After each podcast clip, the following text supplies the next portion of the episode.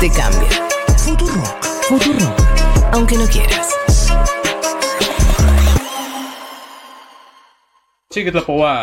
Su nombre es Bon Alexander Smith. Nació en Estados Unidos, pero está hablando en náhuatl, la lengua de los aztecas, que aprendió a los 20 años. En total, son 24 idiomas y lenguas que entiende y con las que puede comunicarse. A los 6 años, se dio cuenta de que tenía facilidad para aprender otros idiomas cuando cursaba el primer grado en la escuela. Trabajó 17 años en la Fundación de Arte Europeo donde hablaba varios idiomas, pero la fundación se mudó y actualmente Bon trabaja en una compañía que limpia alfombras. Bon cumple con mucho profesionalismo su actual empleo, pero a final de cuentas es un políglota y está esperando una nueva oportunidad que le permita poner en práctica su conocimiento de tantos idiomas.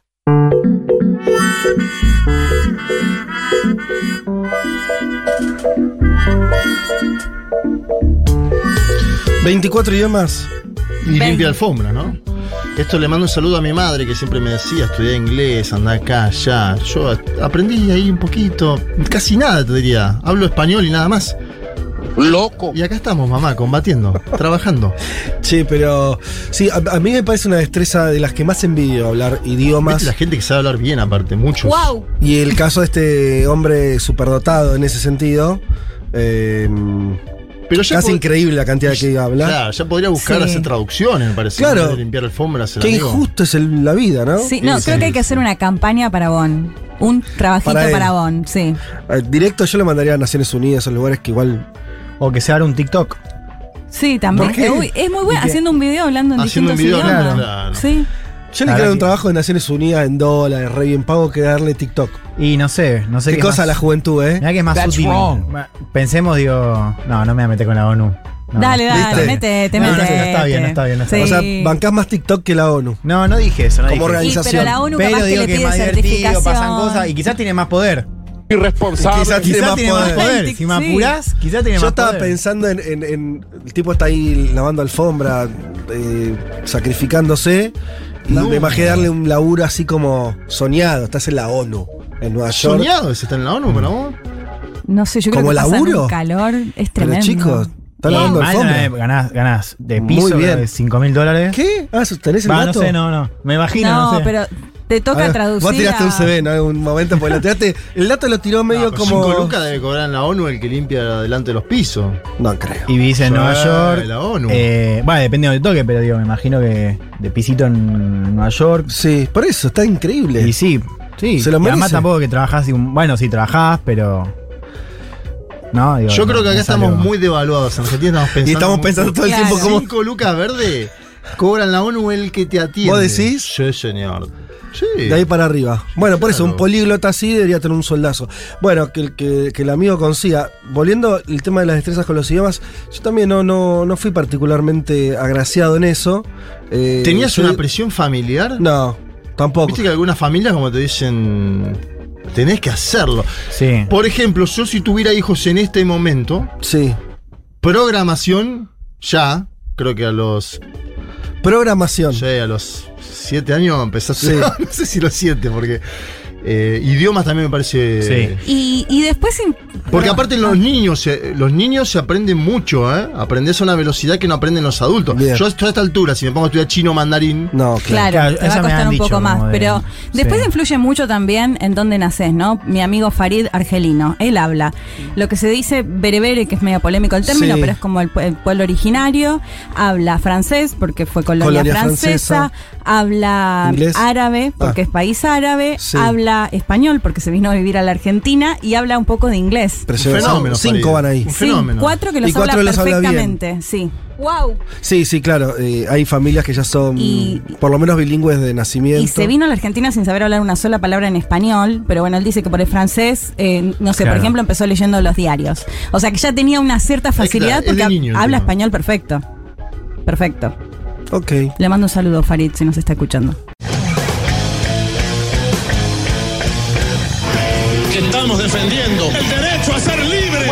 da política de controle da natalidade. I asked one of the top people in China. I'm going to deliver Brexit. Dicen que yo soy el presidente pobre. Pobres son los que quieren más. The International Monetary Fund is also. Nuestra gran nación, que viva México.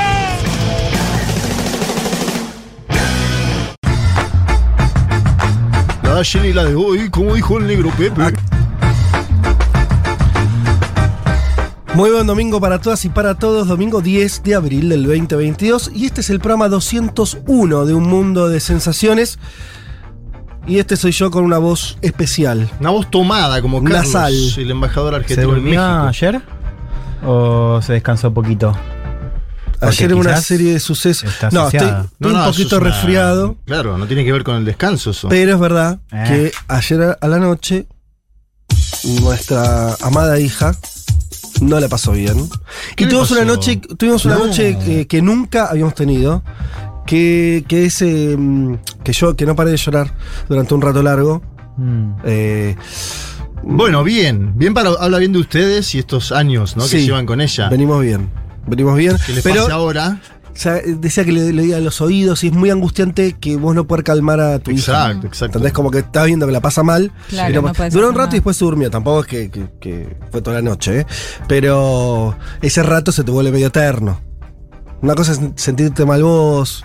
Otra cosa, bueno. Sí, sí, que le pasa a tu hijo. Que me obviamente, no, claro, y no podías dormir. O sea, está- estamos ahí desvelados y tratando de calmarla. No, bueno, no, no, no. Y hoy, No está- y hoy como amaneció ella bien. Pero hoy se levantó pilísima, eh, temprano, Bien. desayunó, sí, y la llevé a la casa del abuelo, de mi padre. eh, muy contenta ella con el plan. Así que hoy estaba todo bien. Eh, también son así, ¿eh? Mm. Como a la noche está todo mal, se levanta y está todo bien.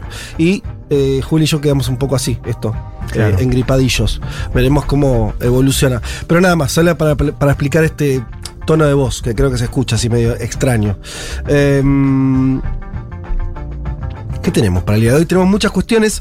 Eh, yo voy a comentar algo que me olvidé. Va, no me olvidé, no. No entró en el programa pasado, que tenía que ver con contarles cómo venía la cuestión, una novedad, chiquita si querés, pero bastante representativa del momento y para pensar algunas cuestiones del mundo, que tiene que ver con que por primera vez se formó un sindicato al interior de Amazon en Sí. Estados Unidos. Y Amazon es el segundo empleador más grande de Estados Unidos. O sea, bastante decir, no, es un- una noticia más. Eh, vamos a contar algunas cosas también del líder sindical, eh, un líder especial, un joven afroamericano, así con, con mucha, con toda una pinta muy... eh, Con mucha potencia.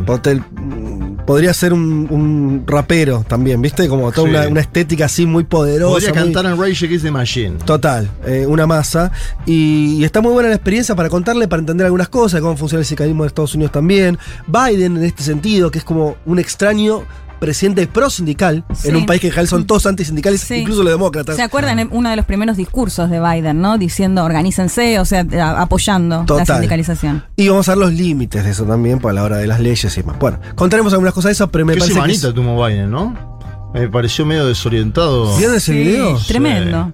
Con Barack Pero Obama, además, le- aparte, me ¿no? Que le mata- decía vicepresidente. No, claro, No. ¿qué te mata, Leti? La Seguro- parte en la que Obama Sí. le pone la mano en el Oh. brazo, en el hombro, y no le da pelota, lo ignora. terrible. Ponele que realmente Obama no se dio cuenta que era Biden el que le puso la mano en el hombro, pero esos momentos son tremendos. Fue así, para los que a mí están me gusta escuchando. la que va al- eso. la- Para los que estamos, para los que no vieron el video, tampoco sé si acá Sí, se viralizó tanto. Bueno, pero la cuestión es que, que están en una especie de reunión relajada en la Casa Blanca, una reunión social, había terminado la parte más formal y eh, están ahí conversando.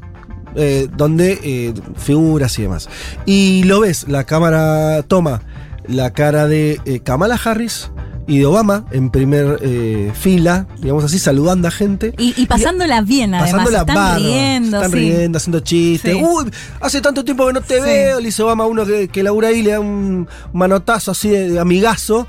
Y lo ves atrás a un Biden en otra frecuencia. No, va para un lado, va para el otro. De la ruescamente ahí Claro, Pero como. esa, igual. pero esa es como la segunda toma la que decimos, porque la primera es Biden yendo hacia la nada a buscar a un amigo que no existe en el lugar Sí. y después volviendo mientras suena una música.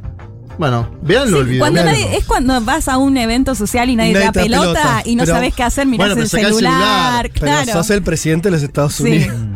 Es complicado. Sí, no te puedes mostrar así. Eso está muy grande, Biden. Eso me parece que se nota, ¿no? Sí, está muy sí. grande real. Y, y no lo cuidan tipo, tampoco. claro. No lo cuidan, yo Ay, lo pensaba eso. ¿Cómo nos acercó a Claro, un asesor? asesor, hablale. No, no la cuidan. no Bueno, cuidan. tremendo. Eh, ¿Qué más? Bueno, vayamos a, a- a nuestra región.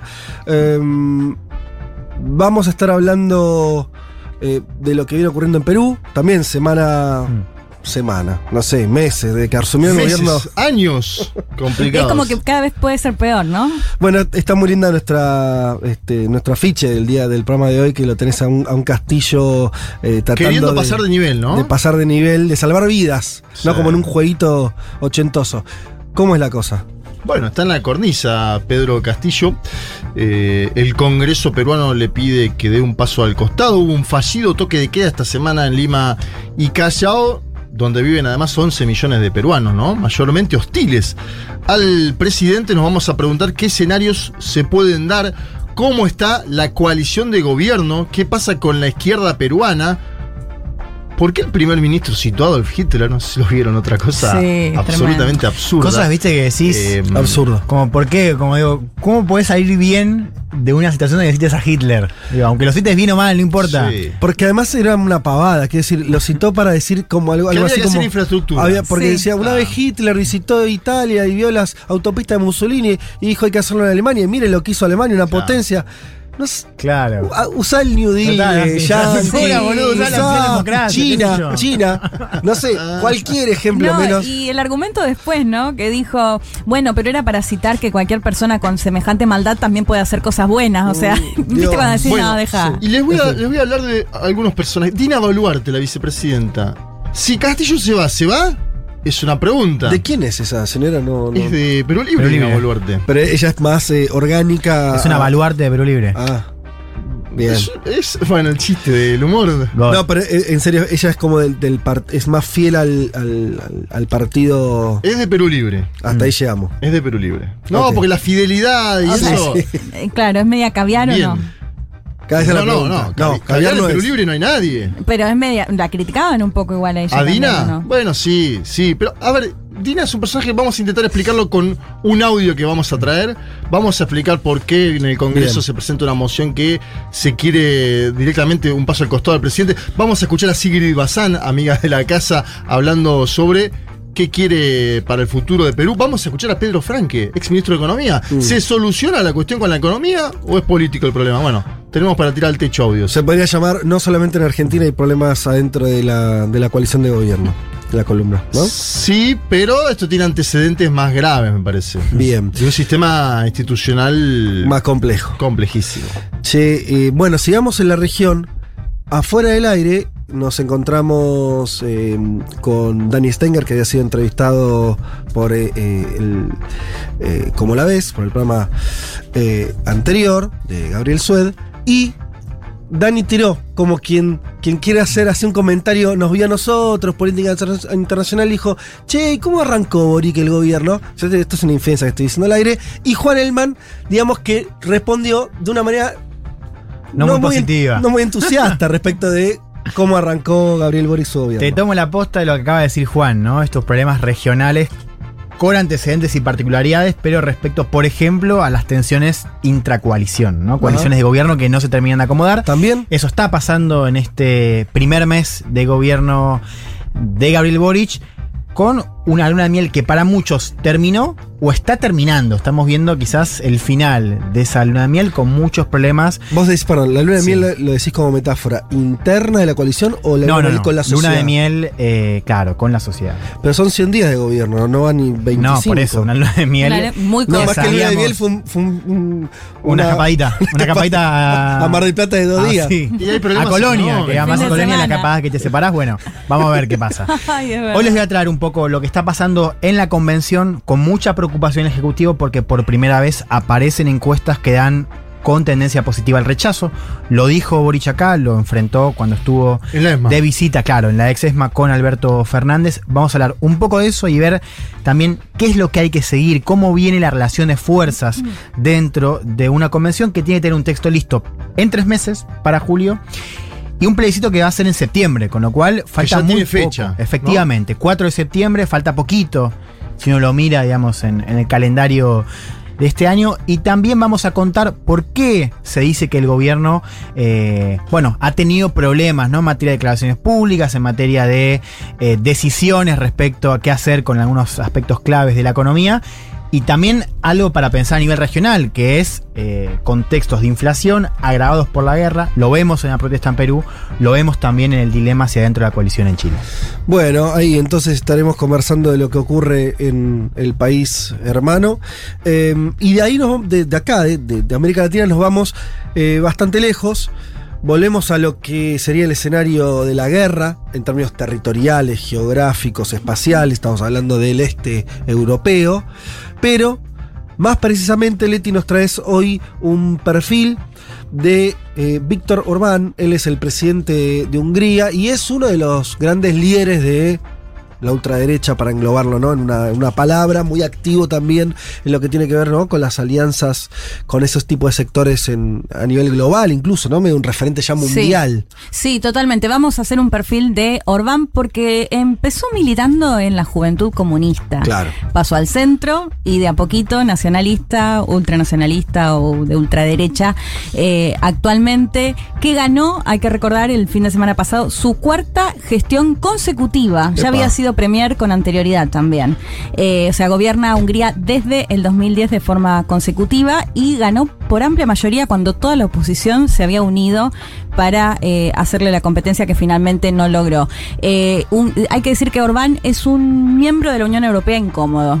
Así Ajá. que vamos a contar un poco esa, esa disputa que tiene con, eh, con los europeos, con la Unión Europea y su buen vínculo con Vladimir Putin. Así que también vamos a hablar un poco de la guerra inevitablemente. Bueno, porque estuvimos hablando bueno, de, de Rusia, de la guerra un montón. Estuvimos, vos hiciste también el, el, perfil del presidente ucraniano. Sí. Entonces me parece que con, ¿no? con esto va, ayuda también a completar este mapa. Sí, de hecho te digo, te adelanto algo. En el discurso de la victoria le dedicó una partecita a Zelensky. Muy, ¿Ah, ma sí? muy mal vínculo con Zelensky. Está todo mal ahí. Todo mal, sí. Bueno, eh, estos son los temas que, que, tenemos en el día de hoy. Alguna que otra cosa más vamos a estar comentando, pero básicamente este es el menú que, que, preparamos. Nos vamos a estar junto a ustedes hasta las 15 horas. Como siempre, escríbanos al WhatsApp al 1140 66 0000. Los leemos ahí, como siempre. Saben que nos gusta muchísimo que, que, que, nos saluden, que comenten cosas, que nos digan desde dónde están escuchando. Así que los vamos a ¿Cómo se llama leyendo? el fandom de un mundo de sensaciones? Me preguntaba Fito Mendoza Paz en esta misma silla el día viernes. Ellos se llaman Segurolers, los de Segurola. ¿Cómo se llaman? Ese es el invento nuevo. ¿Qué cosa? ¿El fandom? No, el Segurolers. Ah, no sé, Fito lo, me lo dijo con una seguridad. Sí. Yo dije. Me, me, preguntó cómo se llama el fandom de un y yo le dije, la verdad no lo no sé. No tenemos. Pero le podemos preguntar bueno, a los nuestros. Claro. Munders. Munders que lo diga la gente, que lo, que claro. lo diga lo, los oyentes. Sí. Bueno, que lo inventen. Si, si, es que, si es que hay uno. Munders tiene ahí. No. Me gusta igual, ¿eh? ¿Sí? No, sí. no me parece. Mundista. No, me gusta más Munders. Bueno, medio... yo apuesten a la sabiduría popular. Sí, Dejemos claro, que decía lo, que los oyentes. vale, vale, vale. Ahí va. Bien, entonces hasta las 15 hacemos un mundo de sensaciones y ahora escuchamos, mirá qué clásico. Sí. Me encanta, también usó The World. Nirvana. Sí. Hola, Apologies.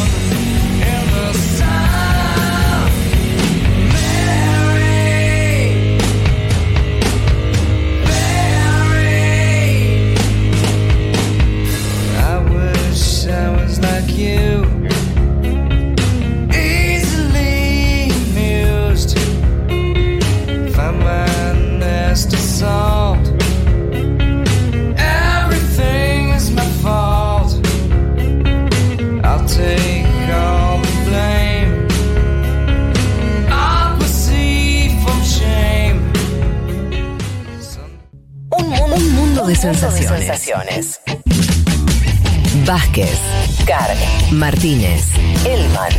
Información justo antes de la invasión zombie. No.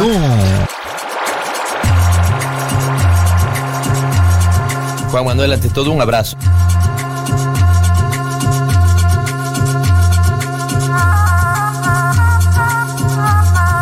Gracias, Juan Manuel.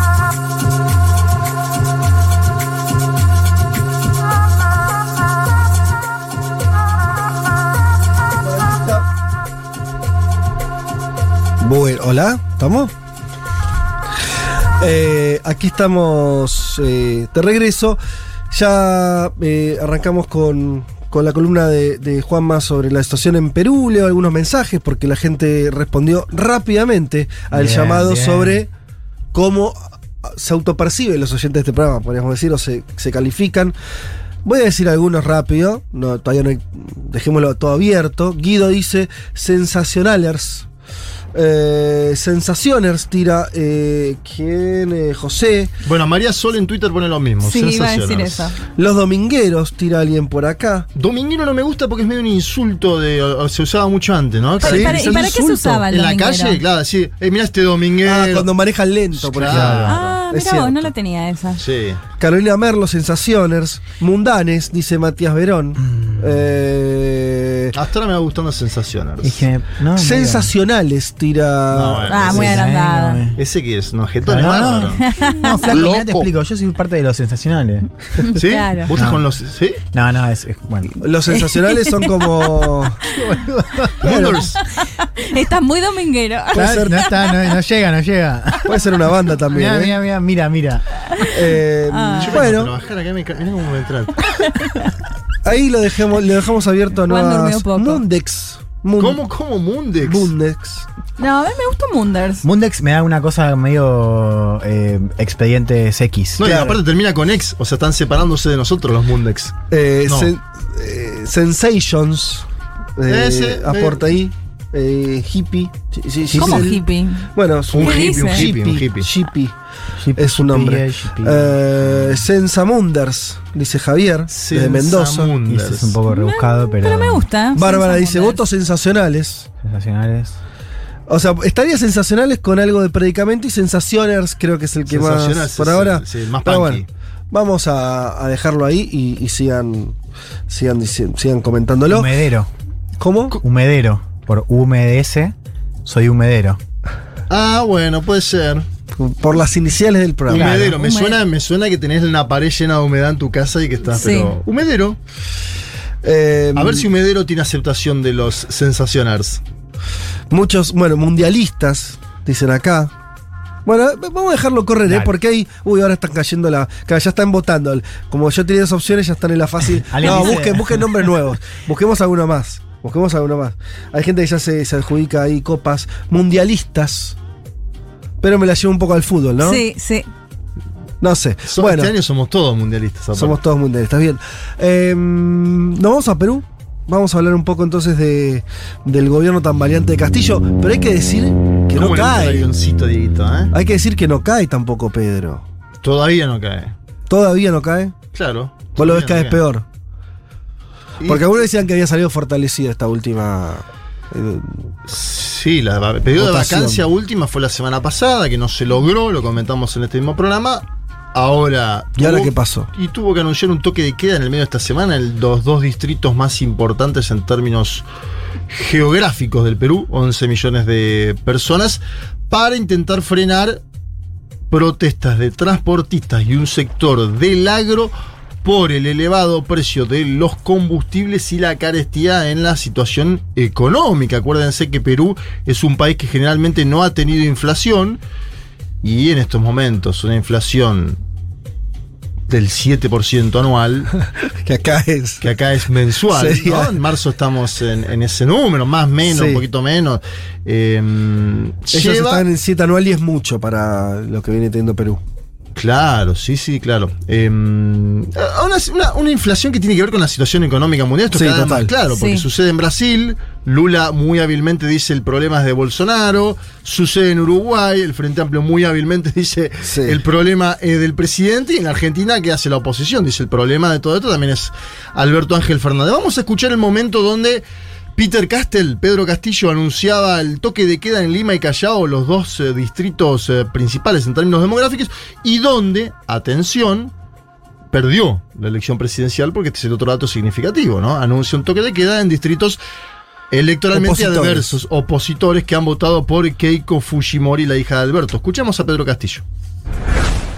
El Consejo de Ministros ha aprobado declarar la inamovilidad ciudadana desde las 2 de la mañana hasta las 11 y 59 de la noche del día martes 5 de abril para resguardar los derechos fundamentales de todas las personas. Hago un llamado a la calma, a la serenidad. La protesta social es un derecho constitucional, pero debe hacerse dentro del marco de la ley. Bien, como tantas otras veces en la historia de América Latina y el Caribe, del mundo, el toque de queda logró exactamente lo contrario, ¿no? Eh, que se movilizara más y más gente. Sí. El toque de queda es algo expuesto para que no se movilice la gente. Como Sí. dice, inmovilidad, toque de queda, quédate en tu casa. ¿Qué hicieron aquellos que quieren que el gobierno de Pedro Castillo caiga? Salieron a las calles. Evidentemente, además, cuestionando un trato policial sobre las manifestaciones, las cifras de muertos, cifras de muertos que además algunos medios manipularon, esto es otra cosa que hay que decirlo, eh, porque se contaban desde dos semanas previas, ¿no? Desde fines de marzo cuando comenzó este conflicto del que estamos Juanma, dando cuenta. Y Sí. además, digo, más allá de, la- de lo que se organizó después para salir en toque de queda, igual él anunció el toque de queda a la medianoche y empezaba a correr a las 2 de la mañana. O sea, gente que claramente ya estaba durmiendo y no se enteró del toque de queda. Digo, eso también, ¿no? Lo anuncia dos horas antes. Sí, y tuvo que dar marcha atrás en su decisión cuando vio las movilizaciones en la calle Claro. en la tarde eh, del día donde supuestamente había inamovilidad. Sectores del oficialismo que denunciaron la presencia de grupos de choque vinculados a la derecha, no lo sabemos, no lo conocemos, pero la denuncia está hecha, supuestamente para generar caos y conflicto, y los que participaron en las movilizaciones obviamente denuncian el accionar de la fuerza de seguridad. Bien, hasta ahí tenemos más o menos eh, el panorama de lo que fue esa decisión. La erosión de la legitimidad de Castillo es cada vez más evidente en todas las encuestas. ¿sí? Erosión de legitimidad de Castillo. Baja en la popularidad, no solo de Castillo, sino también del Parlamento peruano, esto es lo otro que hay que decir. Eh, y alguna vez la vicepresidenta Dina Boluarte, partidaria de Perú Libre, que fue expulsada en enero de este año, bueno, eh, siempre, viste, muy, muy particular Perú Libre, sus expulsiones, sus adhesiones, quién está, quién no está. Perú Libre es el partido de izquierda más, concretamente de izquierda, que, Sí. eh, Hay que- en la que llevó la, la candidatura de- exacto, de Castillo. que después se distanciaron de él. Trae un liderazgo, Sí. ¿no? Que es el de Cerrón, que está siempre criticando al gobierno. Digo, para que. Exacto. enmarcarlo. Y ahora está un poco más cerca del gobierno para Sí. criticar, como decía Leti antes en la venta, a lo que él llama la izquierda caviar. Después nos vamos a meter en eso, porque ahí entraría Juntos por el Perú, Nuevo Perú, Verónica Mendoza, El centro Pedro izquierda, Franque. el progresismo. El progresismo. Pero que ahí también hubo divisiones esta semana. Sí. Novedades. Bien.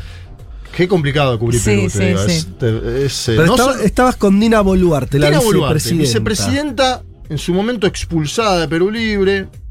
Ahora con, con- A ver, Dina Boluarte, al ser vicepresidenta, tiene una, Claro. un poderío. Es árbitro en la situación actual, en un punto. ¿Por qué árbitro? Y porque si Pedro Castillo cae, Ah, sí, queda asume ella. es Claro. Dina Boluarte. Te lo, te lo cambio. Dina Boluarte dijo, en diciembre del año pasado, si al presidente lo vacan, yo me voy con el presidente. Ah, y esta semana una periodista muy avispada Le preguntó y le dijo, ¿vos seguís pensando lo mismo, Dina?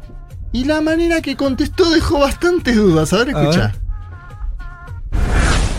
Cuando usted asumió la vicepresidencia del país, sabía qué responsabilidades tenía a su cargo y en este contexto de crisis nacional, no solamente en Lima, sino en diferentes regiones del país, ¿sigue pensa- pensando, ministro, usted en que si es que se va el presidente Pedro Castillo del cargo, se va junto a él o en bien de la gobernabilidad podría cambiar de opinión? Mire, no le voy a eh, contestar en este instante esa respuesta. Yo creo de que eh, yo convoco a la madurez política, a la madurez social, a la madurez y a esa responsabilidad como ciudadanos peruanos. El presidente ha sido elegido por cinco años, la constitución así lo respalda. Creo de que los errores se pueden ir rectificando y madurando también en el Ejecutivo las responsabilidades.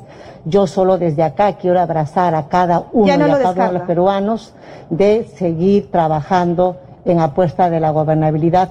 Primero es la patria, primero es la tranquilidad y con orgullo de peruanos salgamos adelante de esta crisis política, pero en unión con todos. Muchas gracias, buen día, hasta luego. Ah, impresionante en el medio, la colega sí, ya no lo Sí. descarta y Boluarte no contestó nada. Me está. parece que después le tiraron las orejas porque en un acto público con Pedro Castillo, ella dice, la oposición va a seguir golpeando y con Pedro Castillo, acá tiene un pronóstico que creo, a mí no me gustan nunca los pronósticos políticos, pero estoy seguro que Dina Boluarte acá casi seguro va a fallar en este pronóstico. Dice, seguirán golpeando y nos iremos el 28 de julio de 2026. Vos decís que no. Y estamos en 2022, amigo. Sí. Eh, ni siquiera en julio. Hay que ver quiénes se van también. Claro, ¿no? eso pensaba, por ahí ella se queda. Igual, o sea, entiendo pero- que un- una de las, de las posturas era, bueno, si llegan a destituir a Pedro Castillo, que se quede ella y, y se quede y haga un llamado a elecciones adelantadas, ¿no? Es decir, que se puede llegar a quedar hasta ese momento. Sí, claro. Que, que obviamente es distinto que se vaya en el mismo momento si lo destituyen a Pedro Castillo. No, ¿por qué? Porque la tercera en la línea de sucesión es María del Carmen Alba, que expresa a la derecha Claro. de la política peruana. Boluarte, con los matices que uno podría poner, tiene sintonía con el presidente de la nación. Quiero que vayamos al Congreso peruano, que está también señalado por la baja en la aceptación, que está también muy cuestionado. Cuestionado desde hace años, cuando empezó toda esta crisis política que tiene el Perú, porque hubo un pedido, una moción que salió favorable, pero no con la mayoría que podría significar una vacancia en términos de votos, ¿sí? Esto también hay que marcarlo. Es una exhortación no vinculante a que Pedro Castillo dé un paso al costado. La presentó una congresista llamada Roselí Amuruz Dulanto del partido Avanza País. Dijo directamente, Castillo ya fue, a este gobierno le quedó todo grande, se tiene que ir. La escuchamos.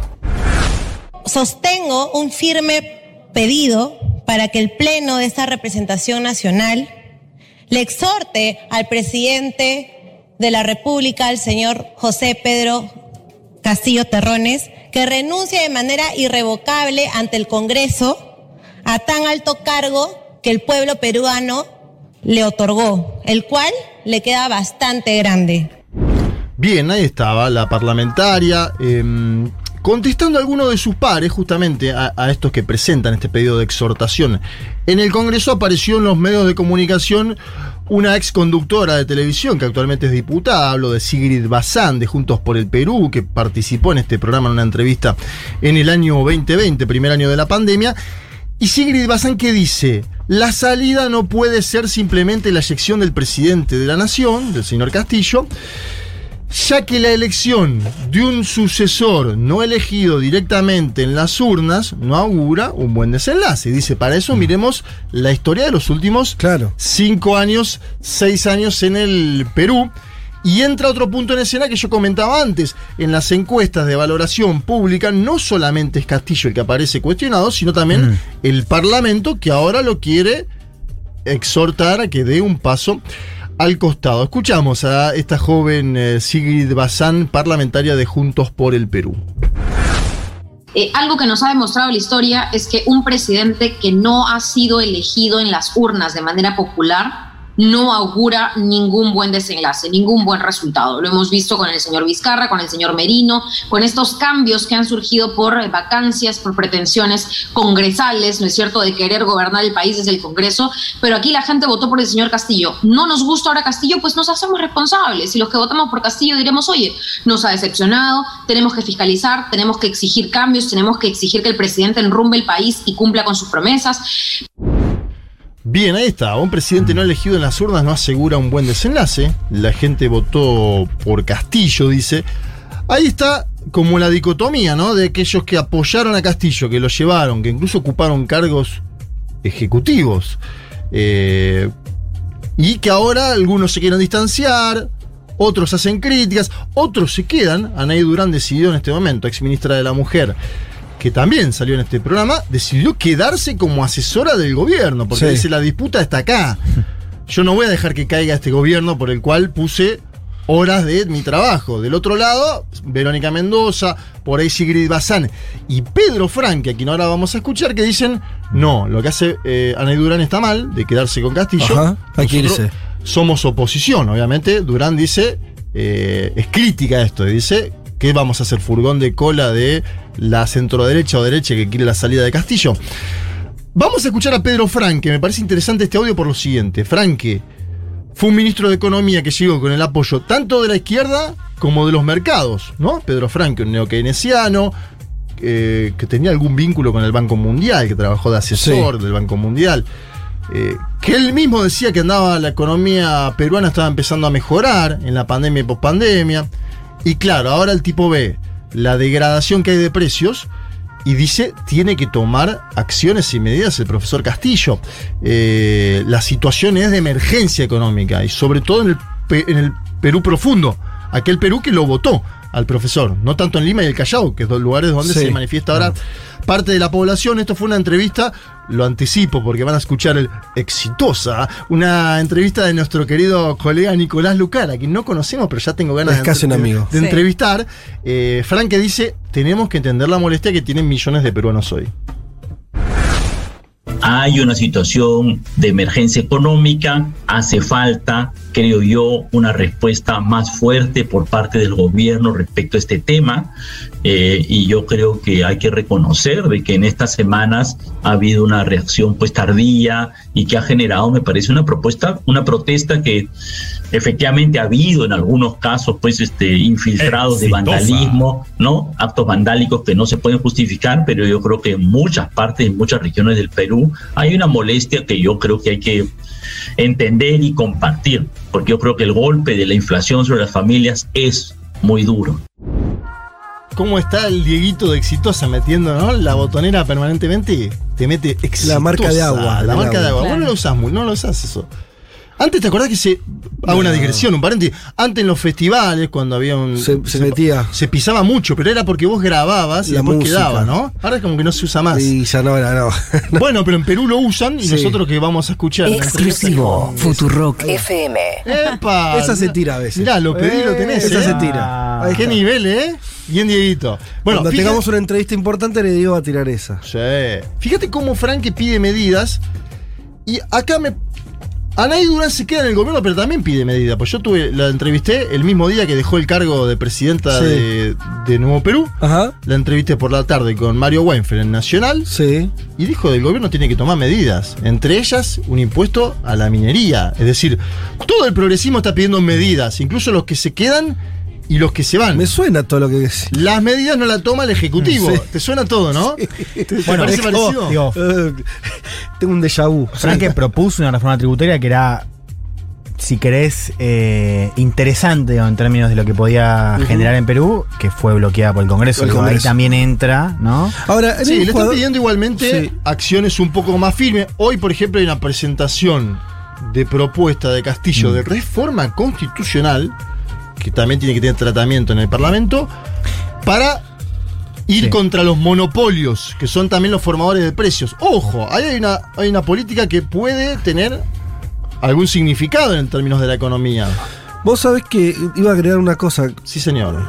Em, Y te voy a contar algo del comunicado de Anaí Durán saliendo de Nuevo Perú, criticando esa formación. Solamente ah, que me llama la atención que si vos ves eh, eh, los distintos procesos, puede Sí. ser el, el peruano, puede ser el chileno, que ahora después este, Elman va a desarrollar, el propio argentino y demás. Sí, señor. Entonces estas intrigas palaciegas, gobiernos que no terminan de hacer pie, alianzas políticas medio desmembradas, difusas, o eh, en peleas constantes, en todos los casos nunca aparece la gente, ¿viste? O sea, cuando digo la gente no Bueno. quiero ser, no quiero ser, algo es activos sociales movilizados. Sí, ¿no? queda como una pelea superestructural, decís vos. En otra época, Sí, cuando digo en otra época es cinco años atrás, no hace 30, había en, los gobiernos había más calle, ¿no? Eh, Me parece que ahora hay poca calle.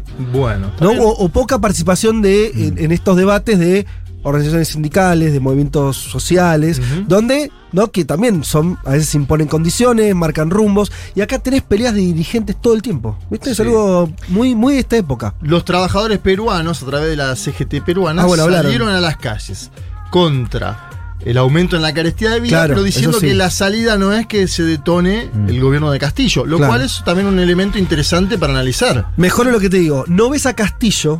Sí.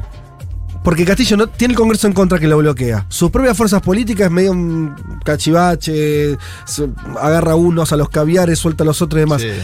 Pero nunca hace un llamado más a, a- a balancear con lo popular, con, con lo- algo que él tenía súper Bueno, y lo que dice Anaí Durán cuando yo la consulté Ajá. el día jueves, ella dice, el gran peligro que tiene Castillo hoy es que toda esa base que lo apoyó y que lo llevó a la presidencia Sí. en el interior profundo peruano, ya desconoce su legitimidad. Y no es que va a salir a marchar para Claro, defender a su y, y gobierno. que en su momento se movilizó Claro. igual cuando claro, cuando, fue, cuando Keiko fraude. Fujimori denunció el fraude, los campesinos, las y los campesinos se movilizaron. De hecho, cayó muy mal el toque de queda justamente diciéndole, bueno, fuiste sindicalista, diga, la Total. popularidad que tomó en el 2017 fue por manifestarse frente al Ministerio de Educación y ahora eh, responde como la derecha, le decían, ¿no? Desde algunos ex aliados. Yo me quedo con esto que decía Juan hace un ratito acerca de, de las encuestas que daban, o sea, que vos decís, a, a Castillo no lo quieren, no lo quieren cada vez menos, pero el Congreso no cae bien, digo, cae incluso peor.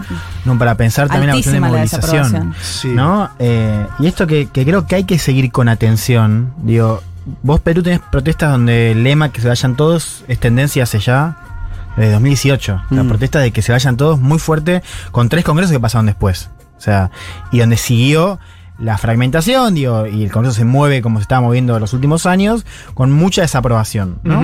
Esto decía Fede, digo, de, de- de cómo acá tenés un gobierno que de alguna manera tenía el desafío de volver a acercar a una parte de la sociedad con su política, digamos, o con sus instituciones, mejor dicho, porque no es solamente, o sea, vos medís Congreso, medís Poder Judicial, todo da muy mal en Perú. Sí. Perú, incluso si vos mirás encuestas a nivel regional, el apoyo a salida autoritaria y la desconfianza así como más fuerte con todo el sistema es, diría, las, las más altas de la región. Y acá, digo, me parece que para pensarlo a nivel estructural, es una chance que se está, se está cerrando, digamos. Eh, de Castillo, digo. Castillo tenía una, una posibilidad, ¿no? casi de manera única, digo, si uno miraba las candidaturas. Pero esa Si uno miraba el Congreso, no. Si uno Pero miraba el claro, Congreso, Congreso sabíamos no, que iba a estar Congreso no, difícil. pero, pero a nivel. eh, claro, Congreso te, te la tomo, digamos, pero. Y justicia también, y medio de comunicación también. Sí, pero, había- reforzando eso, justamente si vos tenías todo eso obturado y ya se sabía que era Sí. así, vos te esperabas un gobierno Mm. que su presión iba a venir más con tener a favor la calle, Sí. organizaciones Es un sindicales. gobierno que no tiene la calle y que no ha no podido, las gober- no ha podido gobernar bueno. estos nueve meses. Eh, lo otro que hay que decir es, la calle dice que se vayan todos y el Parlamento y la justicia dice que se vayan Castillo. ¿Se entiende? No, no, es Eh, Ahí, ahí, eh, dentro de todas las fuerzas políticas del propio Congreso, Hmm. hay un- se cuidan las espaldas, digamos. La verdad que es esa. No dicen, sí, dinamitemos eh, esta función parlamentaria que estamos haciendo y vayamos a elecciones. Creo que nadie quiere elecciones hoy en el Perú, que es el otro dato. Eh, Sí. Y en el medio de todo esto aparece que yo creo que es impresentable lo que ha pasado esta semana con... Vos no podés po- tener un primer ministro de un país que hable de Mussolini y de Sí, Hitler sí. eh, públicamente como habló en Huancayo. La verdad, eh, a- absurdo lo que pasó. Absurdo en todo punto de vista. Porque después tenés que. Esa, esa base movilizada que confiaba en Castillo. ¿Cómo defiende un gobierno que tiene un señor como este, no? Digamos, un, un- un momento de crisis, ¿no? Las declaraciones que hace valen, es, es- parece, parece Sí. un meme. Che, estás en un gobierno de crisis. La declaración, vos dejame a mí, voy a defender a. No, muchachos. No, y de no hecho antes había hecho unas declaraciones cuando le preguntan si se terminó el gobierno de Castillo, dando a entender que esa era una posibilidad también. Digo, bueno, eso es lo otro, que también es parte de un, un conglomerado político latinoamericano, y ahí voy a lo que decía Fede, donde en los ejecutivos hay más cuchillo que decisiones, ¿no? Vamos a escuchar finalmente a Pedro esa. Castillo, Peter Castel, en Huancayo, porque dice, con la soga al cuello, estoy dispuesto a hacer los cambios que sean necesarios. Nosotros asumimos la crítica y también asumimos que hay que ser autocríticos y siempre lo hemos dicho. Y por eso expreso al pueblo de Huanca y al país que si ustedes ven algún sector, algún ministro que no abren las puertas y que no funciona, tráiganos una propuesta y yo haré de inmediato el cambio correspondiente, porque tenemos que ser un, un gobierno que atienda las necesidades del país. Si es cierto que nos hemos equivocado en poner a una persona que se encasilla en su sector y más obedece a su director, a su viceministro, a su sector y no atiende a la población, díganlo. Estoy dispuesto a hacer los cambios inmediatos. Bien, ahí estaba, lo típico, ¿no? El ABC, pero ¿cuántos cambios ya hizo Castillo? Dos pedidos de vacancia, enfrentó una exhortación ahora del Congreso que pide que se vaya. En el medio, esta decisión de hoy, hay que ver el alcance, ¿no? Pero que el Poder Ejecutivo peruano busque prohibir los monopolios y eh, la prohibición al acaparamiento, especulación o concertación de precios me parece una medida un poquito más fuerte de las que estamos acostumbrados en América Latina. Claro, sí, sí. ¿No? Sí, sí. Suena bastante más fuerte, diciendo. Después tenemos discusiones sobre el IVA en toda América Latina, ¿no? Eh, esto que mencionábamos antes, un aumento de la carestía que se da en todos los países. Atención, por primera vez tenés un gobierno, muchas veces indicado de que iba para hacia el chavismo, no sé qué, y que hasta ahora no tomó ninguna decisión grande en No. lo económico. Esa segunda reforma agraria es algo que Sí. nadie la vio, ¿no? Nadie la vio. Esta, este- esta búsqueda de prohibir los monopolios y al menos la, la idea de prohibir el acaparamiento, la especulación o la concertación de precios por parte de las cadenas formadoras de precios, me parece un dato significativo importante que habrá que ver cómo se implementa, porque para eso también necesitas gente movilizada bancando un gobierno que después tiene un impresentable que habla de Mussolini y de Hitler. Bueno, eso. Bueno, qué lindo. Eh, vuelvo con esto de que me- vamos, vamos yendo a una, una región donde la agenda se parece mucho. Sí, señor. ¿Viste? Porque vos- no, ya no solamente la cuestión de estas alianzas de gobierno, también ahora vos traes el- la cuestión de, de la agenda más concreta de económica que tiene que ver con controlar la inflación, aumento de precios, quién, eh, quién le pone ese cascabel al gato, eh, cuestión im- impositiva. Eh, ¿No? En el caso de Perú, obviamente, con el tema minero y demás, pero en el caso argentino son las retenciones. O sea, me parece Sí, que. y la guita que está fuera también en el caso argentino, Bueno. con esta propuesta de. Y tenés tendencias deuda. marcadas. ¿no? Eso, El lo tema que digo. coalición. Diría también, para agregar, para pensar la salida o el contexto más social, la polarización. Digo, vos ves el debate en Perú. Sí. eh, y lo viste también en las elecciones y lo viste inclusive después con, con lo que quiso hacer eh, Fujimori de, de- de- de ganarla por escritorio. Ajá. Eh, un nivel de polarización y Sí, radicalización. política muy, muy alta. Sí, sí, con. Y que no afloja. No, no, no, con, y con instancias que llegan a violencia política, digo, que Total. también está para pensar, ¿no? La relación de fuerza. Bueno, cerramos ahí entonces el capítulo peruano, pero hasta ahí nomás porque es. En una o dos Eh, semanas estamos de vuelta acá comentando casi, casi lo mismo. Un mundo de sensaciones. Federico Vázquez, Juan Manuel Carr, Leticia Martínez y Juan Elman. Un programa sobre política internacional que no cree en teorías conspirativas. Bueno, casi.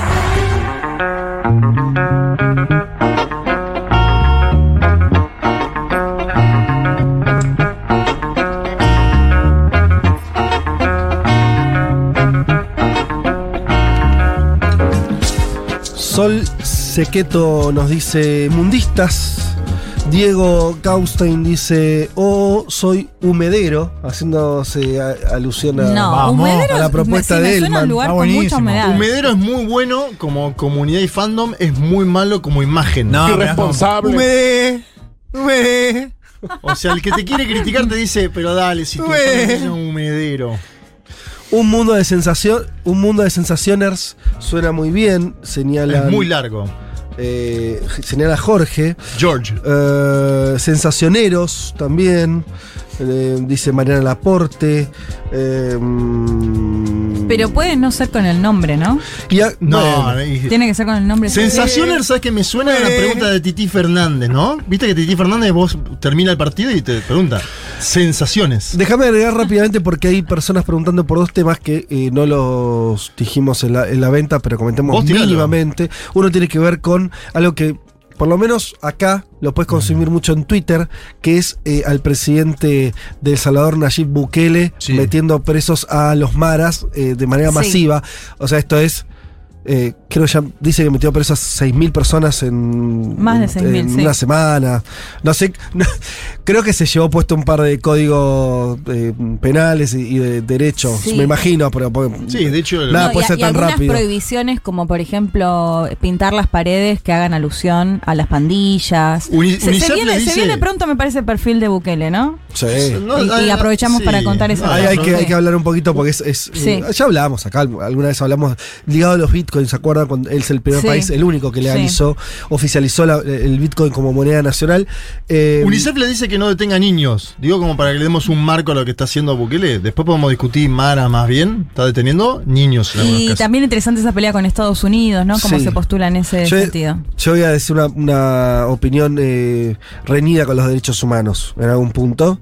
Por lo menos los derechos humanos de, de- de escritorio. eh, Ay, ay, no, me, Chan, chan, chan. no, no, me parece que el, el enfrentamiento con las organizaciones pandilleras Sí. en países como El Salvador son clave. Y es eso o el Estado. Y. Sí, Estado y no solo, ¿no? Eh, Bueno, eh, no, eso es lo que- por en la realidad no. Estado y no solo Eso es dentro lo que de la pasa. ciencia política, las ideas, y, y acá no pasa. Son eso. organizaciones que llevan un nivel de, de masividad, sofisticación, manejo de recursos en países muy pequeños y débiles, donde a priori me parece bien que el Estado intente dar vueltas a esa, esa situación, porque además eso genera violencia en las calles y demás. Ahora, eh, par- es algo- parece una reacción muy epidérmica la de Bukele, más que un plan. No, y la más lo que está pasando, lo- las denuncias tienen que ver con que Bukele está usando la excusa eh, de la batalla contra las maras para meter leyes no tienen nada que ver, por ejemplo, le- leyes mordaza, digamos, que tienen que ver con libertad de expresión, que no tienen nada que ver con la cuestión de, eh, de la lucha contra las maras, pero la marcan eso. Entonces eso te mete como leyes que no tienen nada que ver. Sí, digamos que él tiene una mayoría muy amplia en el Congreso, puede votar casi todo lo que Una- quiera, ¿no? Exacto, de una mayoría absoluta con unos márgenes de aprobación que siguen siendo Muy por altos. lejos los más altos de la región. Maneja todos los poderes. el Sí, tipo para- y el judicial ¿no? también. Y el pueblo salvadoreño lo acompaña en eso. Sí. Eh, sí, sí, sí, Y- sí, sigue, sigue estando sí, por sí. lejos. Tiene eh, gente exiliada también afuera. Ha- Habría que hacer en algún momento un buen eh, panorama sobre este señor. Eh, pero es. eh, nada, hay que seguirlo, ¿no? Pero la noticia de la semana es esta, que eh, eh, esa- ese enfrentamiento contra los maras eh, tomó una, una dimensión muy eh, personal también, ¿no? Como un centro de su gestión. No me importa lo que digan los organismos internacionales. Bueno, dijo, él cuando, lo- cuando, cuando gana esa mayoría absoluta lo hace también mostrando resultados a nivel de descenso de tasa de homicidios y de violencia conceptualizada digo, en, en índices que habría que discutir, donde les daba muy bien. O sea, el tipo logró bajar la tasa de homicidios. Bueno, ahora con esto que estamos viendo, masacres, Había subido. y demás, claro, subió mucho. Rápido. Por eso también hay que seguir esto, digo, porque eh, para él es muy importante mantener esta cuestión, porque es el núcleo de su, apoyo. A mí me parece que es. Vamos a ver si. En realidad, él está queriendo romper un poder paralelo, paraestatal, real, en términos. Cuando digo poder, no es meter preso a 2.000, 5.000 o 6.000 soldaditos, que al, al mismo tiempo es gente pobre que Sí, trata de claro. insertarse como puede en algún marco y termina en estos grupos, ¿no? Como sucede siempre Sí. en el narcotráfico. lados. Lo que- digo, son sí. pobres que son soldados de, de otros. Si la lucha es contra la estructura de, de poder de ese ejército, es una cosa. Si la cosa queda solamente meter a 6.000 tipos en la cárcel, bueno, no, no cambias nada y, y al final termina siendo. Y tiene, acá hay un problema con el narcotráfico, digo, en la Argentina, en una provincia en particular, que cuando vos metés preso a los líderes solamente, por eso también creo que va contra todo, a los líderes de la pandilla, abajo empiezan los cuchillazos. Claro, exacto. Que es lo que pasó en Santa Fe, digo, Sí, por sí. hacer- para decirlo en términos concretos, con los monos pasó eso, se detuvo a la cúpula y abajo...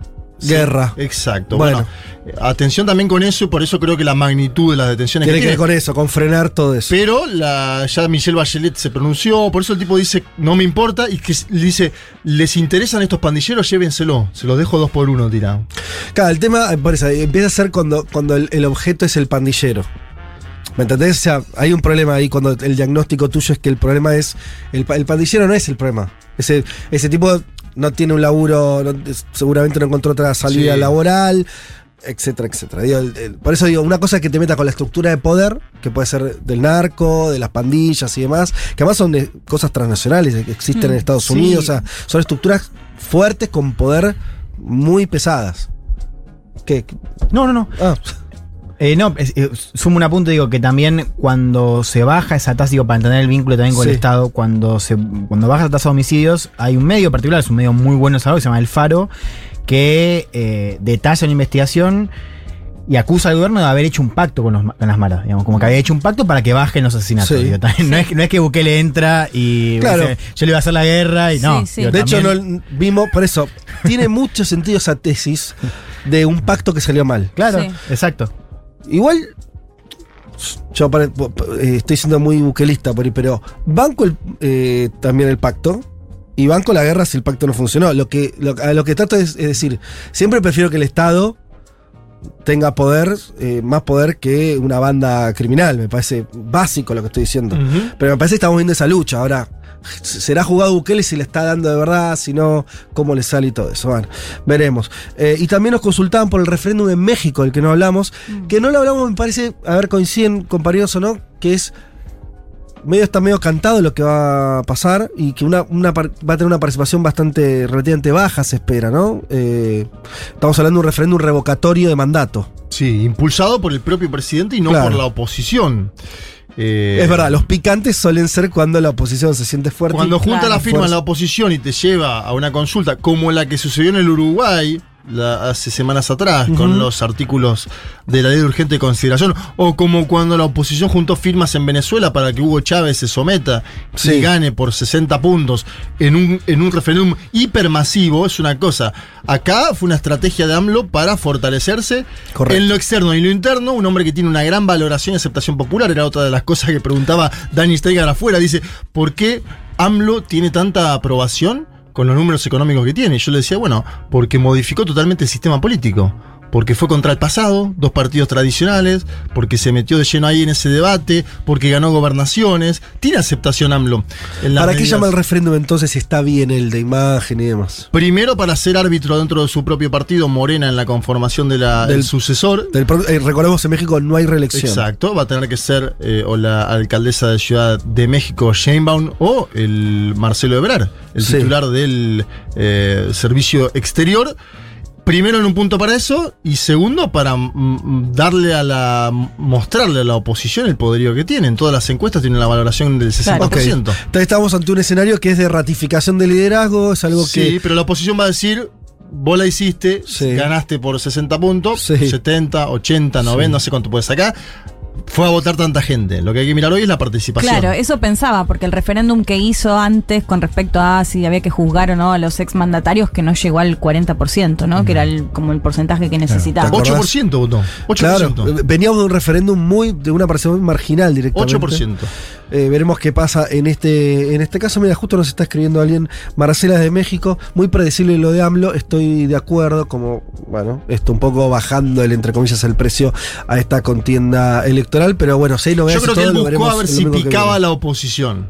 Si se subían. Si la oposición se Y subía no se y decía vamos con todo, hay Sí. que bajarlo. Lo cual también habla de la debilidad de la oposición. Claro. Porque el Que ni propio presidente subió. dice, claro, el propio presidente dice, che, muchacho, pongo a disposición mi cargo, vengan, vamos a disputarlo. Si vos no vas, es que decís, este tipo tiene la legitimidad que dice que tiene. Sí, yo creo que te rehabilita, rehabilita ¿cómo se dice? Revi... Taliza. Revi... Qué dificultad. Eh, muchísimo tu, no lo voy a decir ya no puedo. Listo. Eh, tu gobierno, digo, si Sí, en definitiva logra que haya una- un porcentaje aceptable de participación y lo siguen apoyando, me parece que es muchísimo más válido que las encuestas que hablen de tu aprobación. Total. Bueno, nada, hasta ahí entonces en los comentarios por, por eh, no quería dejar a los oyentes sin esos Ay, no sé la eh, esas pintaditas sobre eh, realidades que consultaban. Si les parece, nos metemos eh, entonces en la cuestión chilena, que hoy él maneja el más volcado temas europeos. Europeo y estadounidense. estadounidense. Es un cerebro del primer mundo, Claro. desciende al tercero. No, pero ya hace Para, tiempo, ¿eh? ya hace tiempo que me vengo volcando hacia. ¿No? ¿Qué es eso? ¿Qué es eso? ¿Un león le metieron? Un león. Ah, qué boludo. es un boludo. Eh, Ah, Es un no, chiste no, entre sí, ustedes es dos. muy interno este chiste. eh, El león parece que estuvo la semana pasada, acá me comentaron. en Bueno, eh, arranquemos por. No, dale. Arranquemos por la convención constituyente, digo, que es un gran desafío. Recordemos, faltan. A ver, Chile se encuentra redactando una nueva constitución. Faltan tres meses para el deadline, o sea, dentro de muy poquito vamos a tener el texto listo para que se vote el 4 de septiembre. La semana pasada se fijó la fecha, falta también relativamente Cuatro o cinco poco. meses, sí. Claro. Iba a ser el 11, ¿no? Aparentemente. Y 11 hubo ahí de unas septiembre. discusiones, claro. Bori quería hacerla el 11 de septiembre. Hubo unas discusiones diciendo, por ahí no es la mejor fecha para hacerlo. Mm. Y el 4 es una fecha histórica tradicional donde se elegían presidentes hasta el golpe de Estado de Pinochet. Ok. Un proceso que ha tenido mucho ruido desde el inicio, digo, si uno miraba la cobertura mediática, pero que se ha agravado, digamos, la sensación de conflicto, de crisis, en las últimas semanas, con la aparición de tres encuestas difundidas casi al mismo tiempo, que daban por primera vez una ventaja positiva al rechazo. ¿no? Recordemos, hay dos opciones, apruebo rechazo, con voto obligatorio, lo cual va a ser una novedad Claro. eh, teniendo en cuenta los últimos ciclos electorales en Chile, pero con una ventaja eh, positiva al rechazo, un tema que llegó inclusive a la gira de Boric, porque Boric estaba acá cuando se difundieron las encuestas y recibió también con preocupación eh, estos resultados, que por supuesto son de intención de voto nomás, eh, y lo dijo así en una conferencia de prensa en la ex ESMA junto a Alberto Fernández. Lo escuchamos. Eh, por supuesto que son preocupantes y son un llamado de atención para todos quienes confiamos en este proceso, para todos quienes creemos que este proceso es necesario. Yo he escuchado a gente que he conversado con gente que votó a prueba y que hoy día tiene dudas. Esas dudas no pueden ser sencillamente ignoradas. La discusión no es solamente comunicacional, no se le puede echar solamente la culpa a lo externo, también hay responsabilidades de quienes creemos en el proceso. Y ahí mi llamado es a buscar la mayor transversalidad y amplitud posible para construir una constitución que sea un punto de encuentro y que el plebiscito de salida sea un punto de encuentro entre los chilenos y chilenas.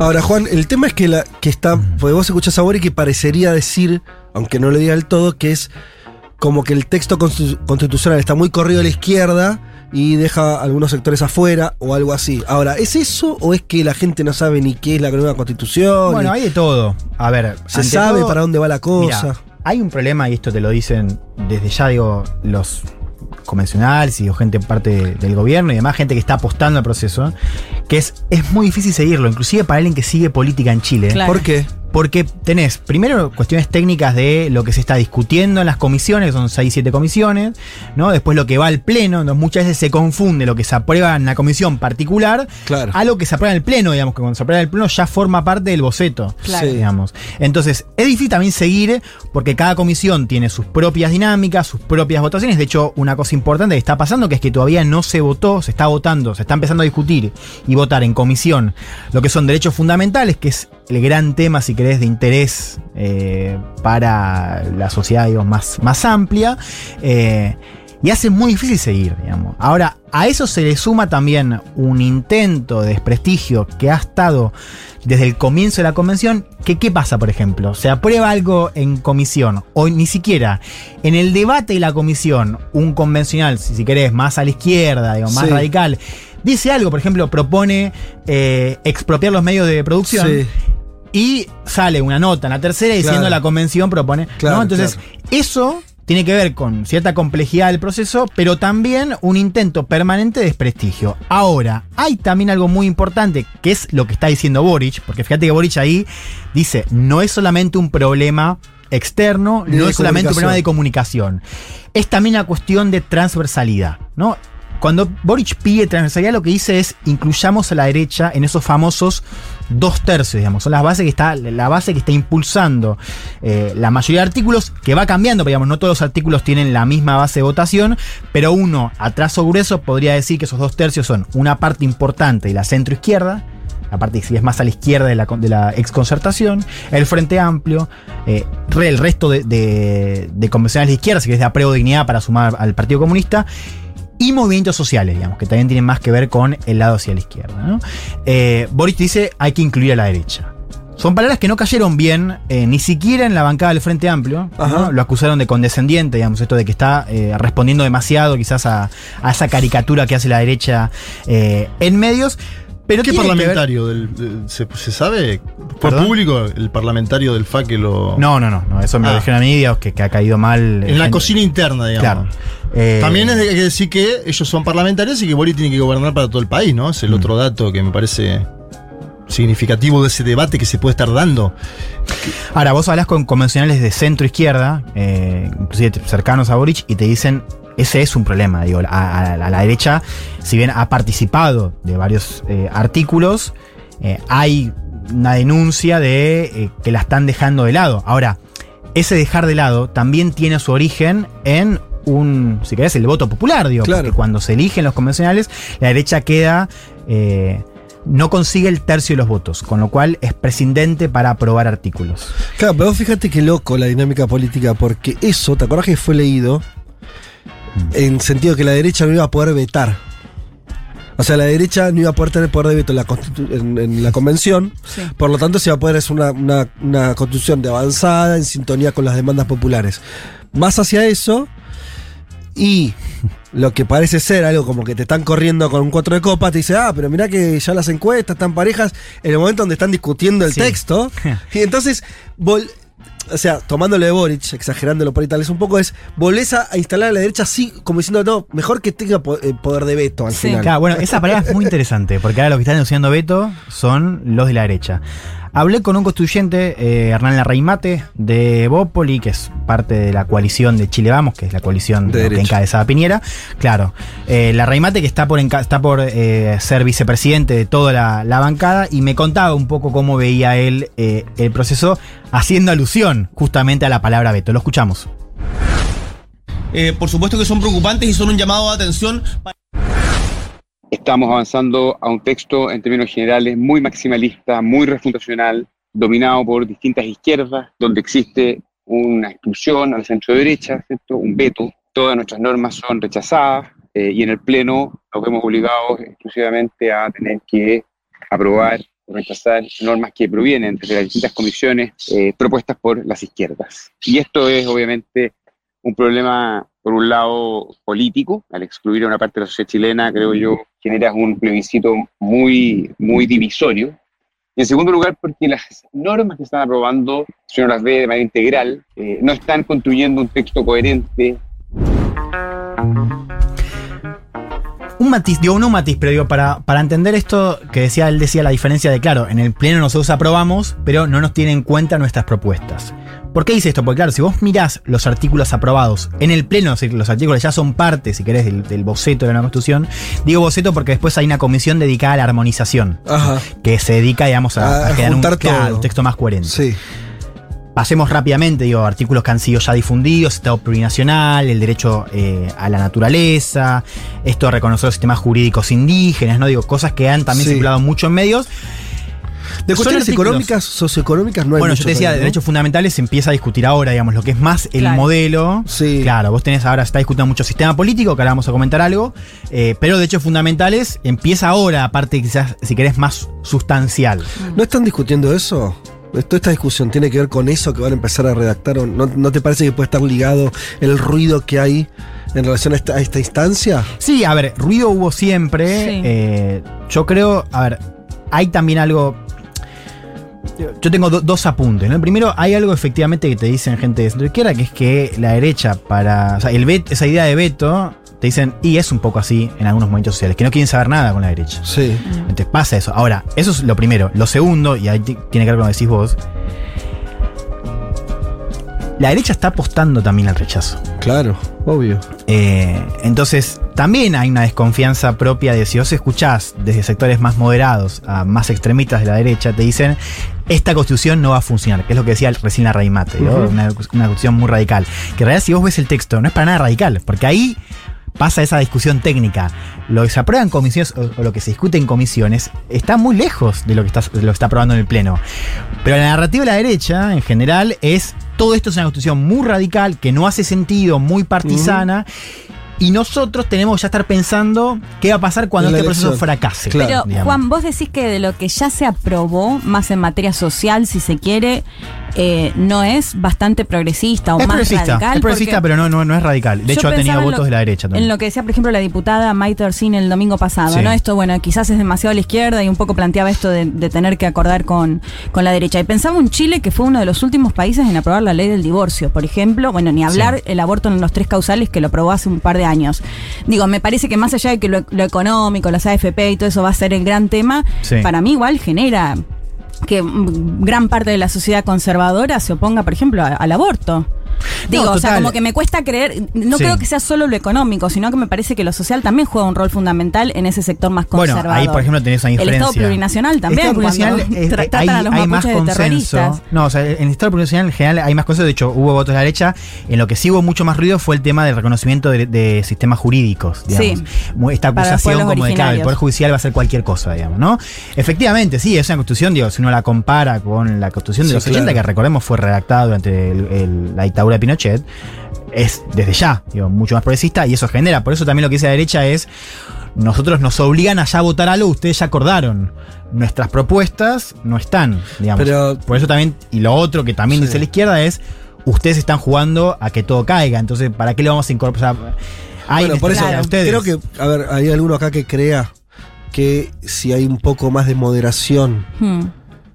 Eh, en las propuestas o incluso en el texto constitucional, la derecha no va a jugar a, al- Sí. a votar el Sí, no. ahora, Ahora es así, entonces Sí, ¿cuál es la pero ganancia? también, y ahora quiero que escuchemos este audio, eh, hay una crítica hacia ciertos sectores de la convención de que están impulsando ciertas causas o ciertos discursos que tienen que ver con conectar con sus propios nichos Claro. antes que pensar en la cuestión estratégica de vender esto a la sociedad quizás un poco más amplia. Quiero que escuchemos eh, a Juan Pablo Luna. Juan Pablo es eh, profesor de ciencia política de la Universidad Católica de Chile. Es eh, un académico que ha tenido mucho renombre en los últimos años porque ha sido uno de los pocos que ha que casi que predijo el estallido, si es el aletarzo que el sistema político estaba fallando y que Mm. Chile se estaba pareciendo cada vez más a Perú. Eh, escuchemos lo que decía Luna acerca de la convención. de una manera como bien poco estratégica, sobre todo los movimientos sociales y los independientes, en lugar de usar el apoyo de la derecha como una forma de mostrar que acá son que estos son reformas más bien transversales, lo que hacen es tratar de aislar a la derecha, hacer como mucha retórica en contra de, de- la derecha, y eso obviamente hace ver a la constitución, a, a la constitución, al proceso, como algo mucho más partidario de lo que en realidad puede ser en términos de si vos ves las votaciones. ¿no? Entonces, yo el error fundamental que veo de la convención hoy es no solo un tema comunicacional, sino un tema más bien estratégico, ¿sí? de insistir en ciertas cuestiones como muy identitarias que están lejos de lo que la gente espera y quiere de la, de- la convención, que le hablan a las minorías que trajeron a esos grupos ahí y que de alguna manera le generan un piso de credibilidad a la campaña de la derecha en contra de la convención.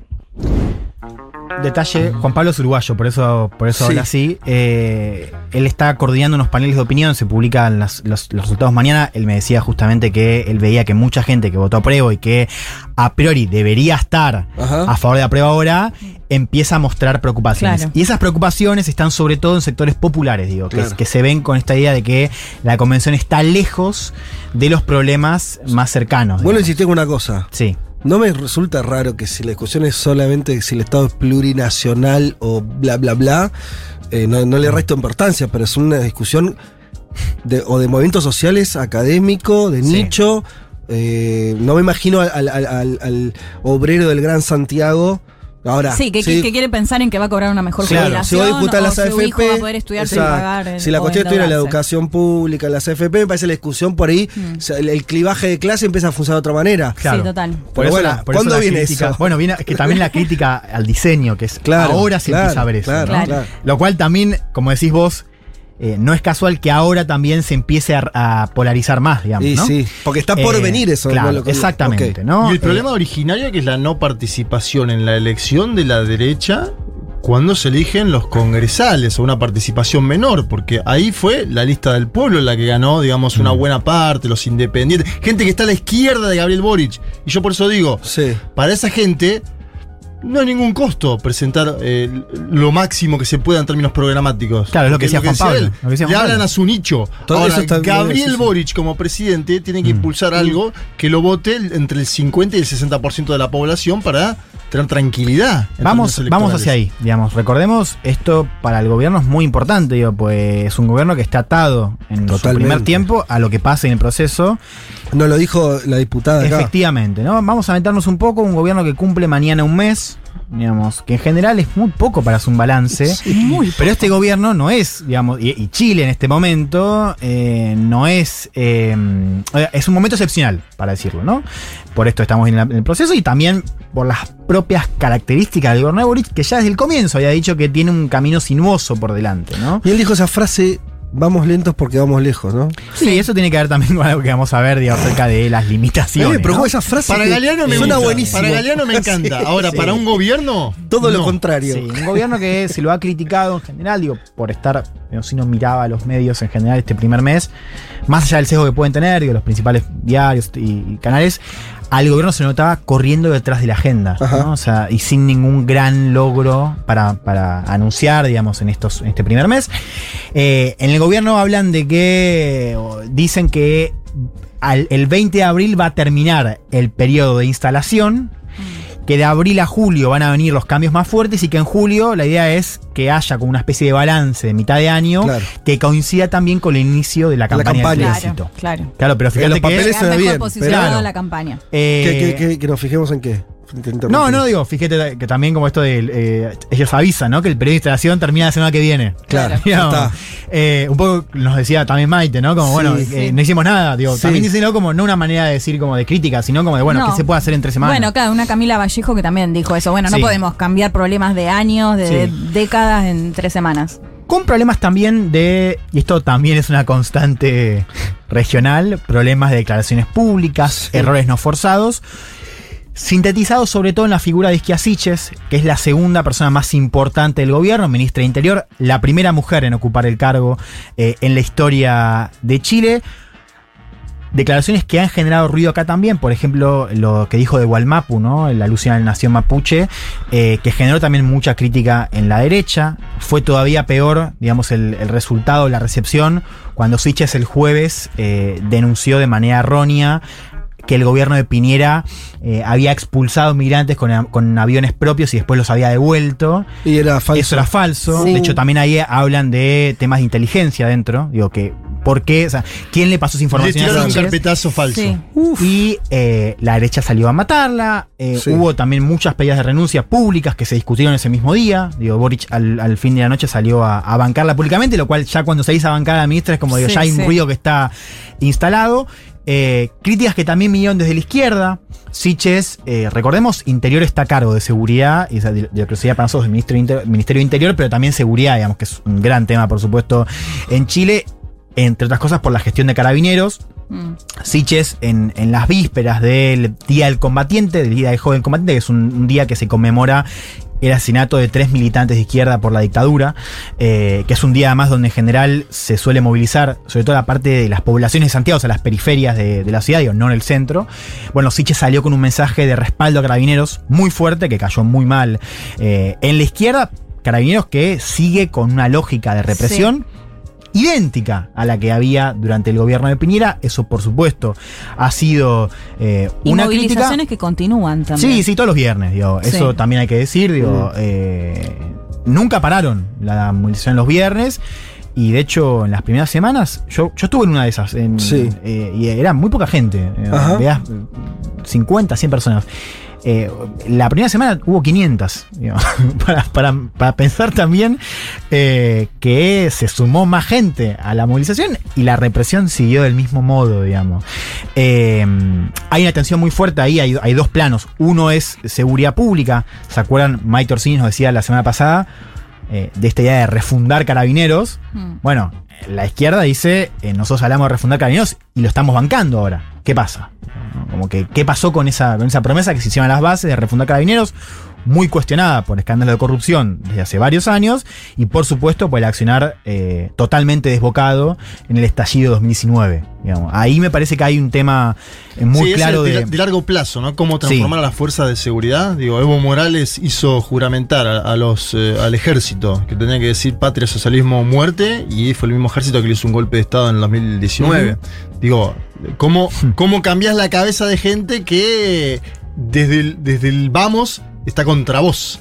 Hay un meme que circula mucho, circuló desde el comienzo, que eran eh, una imagen de carabineros entrando a Araucanía con las banderas, todos vestidos de carabineros con la bandera de diversidad, ¿viste? Como diciendo, Sí, Gualmá, sí, Gualmá sí, con los palos, ¿no? Digo, Sí, claro. eh, eh, lo digo porque es un síntoma también, Sí, digo, sí, vos sí. veías la página de meme de izquierda con esto de esta crítica del gobierno de, bueno, todo bien con el discurso, ¿qué pasa a nivel estructural? O sea, ¿qué hacemos con carabineros? Una pregunta que va a seguir flotando y que en este primer mes, digamos, al, al menos por las acciones que tuvimos, eh, no parecería estar del lado de una refundación, digo, más bien una continuidad del accionar de, de carabineros. ¿Pero eso por qué? ¿Podés alguna línea más de CIS que por, por ahí? No, no, digo, es, a ver, de, de por sí hay un, un problema de. O sea, Carabineros funciona en muchas zonas, pero sobre todo en la Araucanía, como una institución casi autónoma del poder político en Santiago. Mm. Y ahí el gobierno tenía un problema, que también muchos dicen que Siches se quiso, o sea, como que el gobierno, pero sobre todo Siches en el, en el cargo,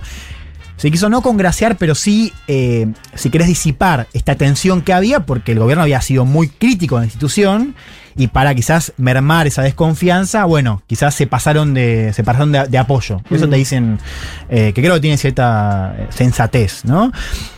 Protesta de los viernes que siguen, y este es un tema central para lo que son las bases del estallido. eh, la demanda central son los presos de la revuelta, eh, los, detenidos en el, así se los llama, ¿no? Los detenidos en el marco eh, de la, protesta, muchos detenidos con la ley de seguridad del Estado, que es una ley muy aplicada durante la dictadura de Pinochet, que básicamente permite prisiones preventivas y agilizar penas en el marco de desórdenes públicos, estoy haciendo comillas, digo porque así lo dice la ley. El gobierno anunció el retiro de las querellas en la primera semana, Mm. pero claro, vos ves los delitos y la mayoría está imputado por delitos comunes también, con lo cual el, el efecto es más simbólico que práctico. No hace falta que el Estado acuse, sino que es. Claro, El proceso digo, sigue no, igual. sigue igual, digo, no, no tiene mucho impacto práctico y acá empezamos a los límites. El gobierno mandó una ley de amnistía Ajá. que el Congreso detiene y que es muy difícil que pase el Congreso. Entonces también uno empieza a ver esta, esta tensión que tiene una, un origen, si querés, eh, estructural, eh, o más que estructural, digo, muy marcado por la debilidad en el Congreso y por... eh, porque hablamos de una generación que tiene poca experiencia en el Estado, que ha generado un gobierno con dos coaliciones. Digo. Para entrar en el debate regional hay que tener que hay dos coaliciones. La primera coalición es que la coalición preelectoral de Apruebo Dignidad, que sobre todo Frente Amplio y Partido Comunista, que ahí siempre tuviste roces, pero digamos, es una, una coalición, así que esa es la coalición original. Y después una segunda coalición postelectoral, que es Apruebo Dignidad con el sector de izquierda de la ex concertación, sobre todo el Partido Socialista. Entonces, cuando Boric anuncia su gabinete, que fue bien recibido en general en todo el establishment, diría también en toda la región, ¿no? Por esta cantidad de mujeres y Sí. una diversidad interesante. El PC, que igual tuvo ministerios, entre ellos la vocería por parte de Camila Vallejos, dijo. em, hay demasiado, demasiada concertación. digamos, Claro. demasiada Hay mucho caviar, diría. Mucho Vladimir. caviar. Sobre Sí. todo Mario Marcel, el ministro De Hacienda, que fue presidente del Banco Central durante el gobierno de Piñera. Esa tensión económica está cristalizada en el debate que hoy tiene Chile respecto a lo que es el quinto retiro de, lo- de los, de las pensiones, de las AFP, estos administradores que, que, mm, gobiernan con discreción eh, los, las pensiones de los chilenos. ¿no? Una discusión que el gobierno dice, nosotros ya estamos en contra, Sí. pero ellos apoyaban los primeros cuatro retiros. Y ahora los están rechazando. El PC y algunos sectores de izquierda, el propio Frente Amplio, dicen, no, ¿cómo? Tenemos que eh, apoyar el quinto retiro. Eso abrió una grita entre el Ejecutivo que dice nosotros lo rechazamos. Y el Frente Parlamentario, también de su partido, que dicen, bueno, no le demos por muerto, sigamos discutiéndolo. Quizás también como respuesta a eso, estamos viendo en estos días la primera gran respuesta económica del gobierno de Boric, que fue el anuncio de un paquete de medidas que anuncia la extensión del IFE, congela tarifas, ¿no? Y anuncia bonos, un paquete de casi 4 mil millones de dólares. Ah, bueno, el- Ahora, con una direccionalidad. Fíjate, claro. Qué interesante esto en términos latinoamericanos, ¿no? Bueno, es que ahí está la gran diferencia. El paquete, Sí. por ejemplo, de, de salida económica de Chile, también por la. por la. por los fondos del Estado. Eh, Fue mucho mayor al de. O sea, si Boris quiere meter una inyección económica, tiene mucho más recursos para hacerlo que otros estados latinoamericanos. Sí. Entonces, Sí. fíjate que, que Boris dice: no, no. eh, retiro de. Quinto retiro no, te mete un paquete. Ahora, ese paquete es un paquete muy robusto. Sí, sí. ¿Y qué, qué- qué decís con eso? No, digo que para comparar a nivel latinoamericano, Chile tiene una ventaja, digo, tiene mucho más recursos. Entonces, cuando el gobierno quiere meter guita, Puede hacerlo. puede hacerlo. Pero Perú va contra los monopolios, Chile con la IFE. Interesante esto para pensar, ¿no? Sí. De hecho, acá. en plena pandemia, cuando se veía que todo caía con el IFE más los retiros de las AFP, era tremendo los chilenos y chilenas comprándose Sí. cosas en plena pandemia cuando Sí, todos sí, estábamos claro. hablando de, bueno, no, está- no laburás, no tenés Sí, guita. ahí tenés una diferencia interesante, porque hay una parte que, es, que, que usó el IFE y las, el retiro para desendeudarse. Y otra parte, que si es más de clase media, más acomodada, que cambió el auto, la Con casa. muebles, ¿no? sí. Ahí se juega un poco también la, la desigualdad. Cierro con esto, un gobierno que, decíamos, tiene una luna de miel que está en su ocaso, para decirlo quizás de manera más, más positiva, eh, y un proceso constituyente que entra en una etapa clave a tres meses del fin eh, del deadline para terminar el texto y con encuestas que empiezan a marcar, bueno, cierta distancia por parte de la ciudadanía. Última pregunta. No sé, por ahí no, no, no sé si se puede responder fácilmente. ¿Boric puede influir sobre esta última discusión acerca del texto constitucional? Ya está influyendo, digo, lo que escuchamos en el primer audio es, es el, el mensaje más duro Sí. de Boric desde que entró. Ese mensaje es moderémonos un poco. Es incluyamos a la derecha. Incluyamos a la derecha. Busquemos Claro. transversalidad, dice Sí. lo Néstor Carlos Kirchner. Sí, sí, hay que ver. A ver, la convención también es un reflejo de, de- de Chile, en el sentido de que. de- de- de- del estallido, en el sentido de que no hay ningún grupo que diga, diga, bueno, vamos por acá. Nadie puede levantar la cabeza y decir, bueno, listo, hacemos esto. No. Est- Está mucho más desarticulado, mucho más descentralizado eh, de lo que uno podría querer, digamos, Sí. siendo gobierno. Hay una ventaja indudable, me parece, para pensar el plebiscito ya desde ahora, que es, al fin y al cabo, va a ser la constitución de la dictadura con la constitución que más mal, más bien, digamos, de acuerdo a cómo lo vean los chilenos y chilenas, va a ser hija de la democracia. Muy bien. Vamos a escuchar Tu amor de Pablo Pandolfo, mira, que se nos fue hace. ¿El año pasado? Hace poquito. Con Santiago Motorizado y la Lizarazu.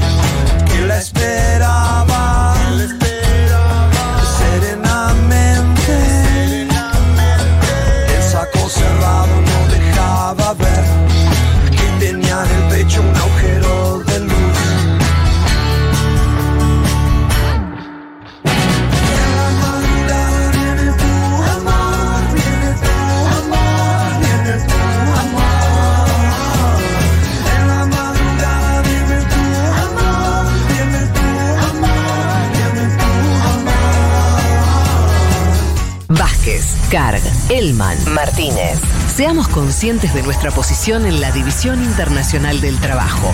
Lo demás, lo demás, no importa nada. Nada. Un mundo de sensaciones. Do you have a message for Jeff Bezos? Oh, we want to thank Jeff Bezos for going to space because when he was up there, we were signing people up. we was He's out there getting shit. Right in, right in. I'm pretty sure he, I'm pretty sure he watched the count. ¿Tienes un mensaje para Jeff Bezos? Le preguntaron al que estábamos escuchando. Queremos agradecer a Jeff Bezos por irse al espacio Porque cuando él estaba ahí arriba, nosotros estábamos acá abajo afiliando gente. Eso, ¿quién dijo eso con eh, esa gracia? Pocas veces creo que a veces le mojaron la oreja, ¿no? Estamos hablando de la persona más rica del planeta. Esto lo hizo el afroamericano, que yo ya no sé si se utiliza ese concepto o no, estoy Sí, perdido. señor, sí, sí, pero siga, bueno. siga. Sí, afroestadounidense Eh, también. ¿Cómo? Afroestadounidense, ¿no? O afrodescendiente. Ah, me quedé pensando, para segundo, ¿eh? El primero es Elon Musk. Me quedé pensando si era el más rico. Lo fue, fue. Lo fue. Lo ¿Y fue. cuál era la pregunta? Afrodescendiente, afroamericano. Sí, no sé ya cómo, cómo es la, la denominación. Joven negro también le podemos decir. Bueno, perfecto. Chris Smalls, podemos Yes. decirle su nombre y listo. eh, es un laburante, pibe joven, treinta y pico años, que le responde de esa manera, o sea, la pregunta de un periodista, eh, porque es el líder del nuevo sindicato de trabajadores de Amazon. Ustedes saben, Amazon es una de las empresas más grandes del mundo, es de la, segunda empleadora de Estados Unidos, porque eh, Amazon tiene cientos de almacenes, básicamente el funcionamiento es el siguiente, cientos de almacenes donde los productos más diversos se acumulan. Eh, en esos almacenes se procesan los pedidos que hacen los consumidores, se distribuyen, ¿no? Toda esa es una empresa de logística, básicamente, Amazon. Eso lo hacen trabajadores, por más que cuando llega un paquete, un teléfono o lo que sea, una herramienta de trabajo o lo que sea a la casa de las personas, eso es gestionado por esta eh, empresa. Amazon además hace 84 cosas más, pero básicamente su fuerza laboral, ¿no? Son laburantes que se dedican a el proceso de, de estos productos que van desde las empresas que lo fabrican hasta el consumidor final. Eh, Chris Miles es, eh, decíamos, un trabajador del eh, almacén de Amazon en Staten Island, en Nueva York, ¿sí? Donde trabajaban o trabajan unas 8.000 personas. Son lugares muy grandes, son Claro, las nuevas sí. fábricas, son Claro. lugares enormes con una masa laboral concentrada. Digo esto porque eh, una de las cosas, ¿se acuerdan cuando se, se decía que un poco el, el capitalismo había mutado, los trabajadores medio desaparecían? Una de las cosas que se decía es que pasábamos una instancia de un mundo donde la, la masa laboral ya no estaba concentrada en fábricas, sino fragmentada. Claro. Que eso hacía mucho más difícil Total. que los trabajadores se reconocieran Claro. como pares y por lo tanto lucharan Se pueden organizar. y sí. se puedan organizar. Porque la primera cosa básica es que tenés que estar más o menos pegado. ¿No? Si no, si vos tenés tra- Sí, trabajando Mm. A través del grupo de distancia. WhatsApp es más complicado. Total. No, y son. Perdón, sí. Entonces, termino la idea. Estos almacenes de Amazon, si bien no son fábricas en el sentido que no fabrican cosas ahí, sino hacen la logística, generan el amontonamiento de laburantes, que es la condición básica para referirte al otro como un par, ¿no? Claro. Esa es la condición que aprovechó entonces este amigo Chris Miles para, para armar el sindicato.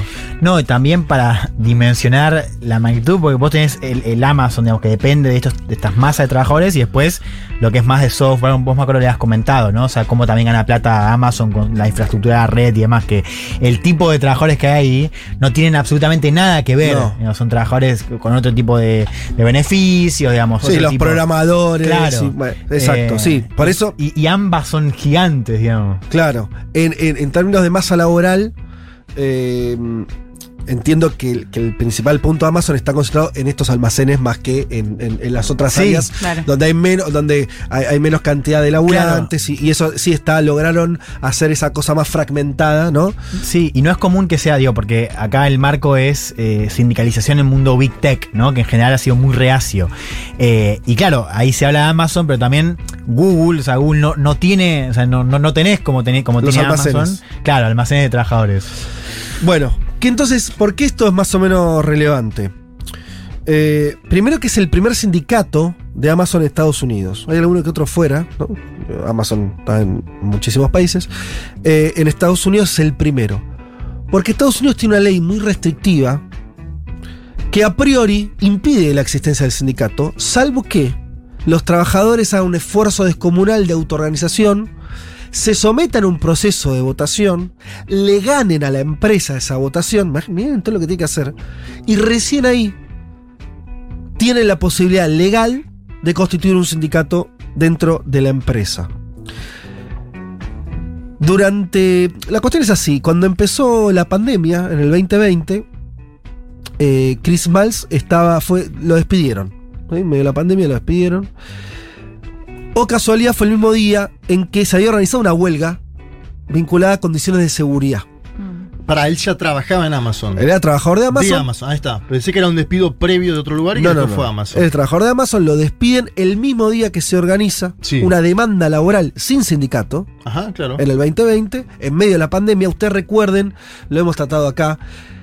Una de las cosas que tuvo la pandemia a nivel global es una sobrecarga impresionante sobre los trabajadores que De continuaron trabajando, sí. ¿sí? Porque eh, se mandó a todo el mundo a la gente a su casa, salvo en actividades esenciales. Exacto. Claro que Amazon entraba dentro de ahí porque es lo que permitió, de hecho, que millones de personas se queden en su casa, es que alguien les llevara el morfi, las cosas, Sí, una un compu. televisor, una compu. Exacto, Sí. que no se pare del todo la economía. Entonces los trabajadores de los almacenes siguieron trabajando en condiciones todavía más extremas, Claro. Con condiciones de protección muy, eh, eh, muy endebles, sin sindicato. Bien, entonces se realiza esta huelga y Mientras Besos aumentaba su riqueza, ¿no? Exacto. Porque justamente fueron los beneficiados de la pandemia. lo echaron a Chris. ¿eh? Le dijeron, tómatela. En Estados Unidos sabes que te pueden echar y listo. Eh, Un momento de pico de aumento del desempleo durante la administración de Donald Trump en la pandemia. y ahí Sí. él lo que hizo fue, una vez eh, expulsado, se decidió a formar eh, el Amazon Labor Union, ¿sí? O sea, un proto sindicato. Le tomó dos años, le dije fue el 2020, estamos en el 2022. Durante dos años, Smalls y Palmer, un compañero de trabajo que no había sido echado, hicieron fogatas, barbacoas, que son las parrillas, este, la forma de decirle parrilla eh, que tienen los yankees, y reuniones en las cercanías del almacén. Volvemos a esta idea, ¿no? La, la puerta de la fábrica, se diría en otra época. Bueno, en la puerta de, de estos almacenes, intentando hablar todo el tiempo con los trabajadores para convencerlos de que tenían que sindicalizarse. Eh, lo hicieron todos los días, hay muchas Hay narraciones una sobre planta esto. de New York, ¿qué es esto? Sí, Staten Island, que es en Sí. Nueva York, parada de, de los autobuses, organizar este, pequeñas reuniones con los trabajadores, el parloteo, Sí. ¿sí? E Incluso, como no tenían un mango, el tipo era desempleado, ninguna estructura sindical, que en Estados Unidos las hay muy grandes, bancó esto, que es una de las críticas que hace él, ¿eh? este nuevo ya dirigente, diciendo, che, acá Amazon Esto tiene lo fundamos solos. 28 años tiene Amazon Sí. y ninguna de las grandes estructuras sindicales había logrado armar un sindicato. Y lo logran dos pibes. ¿Se entiende? otro, otro que sindicato amarillo, ¿no? Eh, lo hicieron a través de donaciones, la guita que necesitaron para hacer esta campaña, eh, donaciones por internet con eh, GoFundMe, que es una estructura de donación de estas que hay, que hay varias. Ahí juntaron unos mangos. ¿A qué se enfrentaron? Esto es súper interesante. Como les decía, como la, la legalidad de- en Estados Unidos está a favor de la no sindicalización, Amazon puso un montón de recursos, se calculan por lo menos 4 millones de dólares, todos volcados a este único almacén, ¿eh? O sea, este último, o sea, a desestabilizar A la, la organización planta- sindical a, esta, a este, a este único lugar. Eh, consultaron, eh, contrataron a consultores laborales y demás, porque generaron ellos también un montón de material, la propia empresa, folleto, charla, de por qué no te conviene el sindicato. O sea, esa fue la, la pelea. Y se nota en la votación, te digo. Bueno, ahí, ahí, ahí vamos a eso. Este, incluso se filtró un mensaje de los ejecutivos de Amazon discutiendo las estrategias que tenían que emplear para este. Estamos insistiendo en un grupo de cuatro o cinco laburantes solamente que dinamizaron Sí. esto. Dos ¿eh? pibes contra toda la empresa que en contra. Y hay unos correos que se. Mira qué lindo esto, que se filtraron donde este Smalls lo califican de no inteligente ni articulado. Qué lindo, cómo te la metió. ¿eh? Ni inteligente ni Por ahí no es inteligente ni articulado, pero te ganó la elección. En fin, entonces, eh, como vos decías, una elección pareja, Sí. porque no ganó por mucho, ¿sí? Eh, 500 votos de hubo diferencia. 2654 2131. Eh, de hecho, muchas veces antes, esta elección salió a favor de la empresa. Hubo otras experiencias de otros grupos que intentaron lo mismo y a la hora de votar, al final lograban que se llevara a cabo la votación, forzaban esa situación y había más laburantes que votaban para que no haya sindicato que para que haya. Acá pasó lo contrario, por eso el, el triunfo. Eh, es interesante también lo que dice en una entrevista a la Radio Pública Nacional. eh, el, el dirigente dice, dice, te voy a leer un correo electrónico que recibí anoche de una mujer. No voy a decir el nombre todavía del almacén a la que pertenece. O sea, alguien que trabaja, eh, una, una mujer que trabaja en Sacramento, California. O sea, a miles de kilómetros donde está él, en Nueva York, que dice Eh, ustedes encendieron un fuego debajo de mí, quiero sindicalizar mi almacén también. Estamos recibiendo correos como este todo el tiempo. O sea, generó además una especie de dinámica. Claro, efecto dominó, digamos. Yo creo que por la idea de triunfo, de verdad que si lo ves a él, además tiene un carisma. el- el- estas Claro. cosas son re importantes. Sí, siempre, sí, o sea, sí. proyecta juventud, carisma, como toda una cosa para adelante súper fuerte.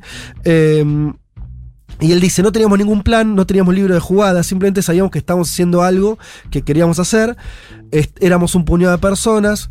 Estamos hablando de cuatro personas que empezaron todo esto, dos mesas, dos sillas, una carpa, ¿no? Grafica él como para que veamos eso. Empezamos a escribir a la gente, simplemente decimos vamos a escribir para que se intentara hacer un sindicato y ver qué pasa. Vivíamos, no- antes nosotros, dice él, vivíamos nuestras vidas normales, íbamos a trabajar todos los días, íbamos a casa, veíamos deportes, ¿no? La idea de del, del, del yankee promedio, ¿no? Eh, no teníamos intenciones de hacer nada de todo esto, dice él. Eh, y todo se. La, la cuestión de la pandemia, me parece que la- en, en Amazon en particular, porque hay muchos relatos parecidos, ¿no? Tensionó de una manera tal, y además esto que decías Leti, de pronto ver esto de las ganancias que empezaba a tener Amazon impresionantes por la pandemia también, y los tipos viendo sus condiciones laborales cada vez peor, las narraciones horribles Sí. adentro de los almacenes del tipo, no, no te dan tiempo de ir al baño, eh, De si- almorzar, estás parado todo Claro, el día. y fue la mojada de oreja también de. Fue Besos, ¿no? El que después de venir del espacio les agradeció a los trabajadores. Total. Sí. Eh, ahí me parece que generó Por- algo. Estaba pensando también como contexto de 2020. Bueno, hicimos una columna acá. Fue el año donde el poder, tanto en Unión Europea como en Washington, también empezaron a eh, marcar la cancha. Digo, los sentaron en un banquillo, digamos. Hubo las también- empresas. Exacto. Claro, digamos, ahora a, no- los cuatro jinetes, digamos. No tengo eh, pruebas, pero tampoco dudas de que la propaganda de parte de la empresa era esto arranca con un sindicato y termina en Venezuela, me la juego. Claro, No sé qué y seguro. ustedes. No sé si. No, no sé qué. Sí, no sé si harán referencia, a- pero, pero bueno, debe ir por ahí eh, la, la- la- la campaña. Lo interesante además que hoy, en este, contexto de Estados Unidos, ustedes lo decía bien Juanma, el contexto de la pandemia era también el, el del gobierno de Trump y demás, eso cambia. Vos tenés hoy a un gobierno demócrata, pero sobre todo un presidente que es muy prosindicalista por su propia historia, es un viejo demócrata que en su momento los demócratas tenían una alianza muy orgánica Sí, con los sí. principales sindicatos, eso después de los 70, 80 se empieza a dibujar más, sobre todo con Clinton, pero algo de eso queda en la, la estructura hasta tenía de poner emocional de Biden. Sí, simbólica. Sí. Eh, de hecho, una de las cosas que discuten eh, dentro de Estados Unidos es una nueva ley sindical. ¿Por qué? Eh, y ahí de vuelta, ¿se acuerdan cuando much- muchos hablaban de que Biden tenía que hacer una especie de, de New Deal, ¿no? Sí. Al estilo Roosevelt de los años 30, una forma de salir de la pandemia, de la paquetazo. crisis. Claro. Y claro, lo que tuvo ese proceso es sobre todo una sindicalización fuerte.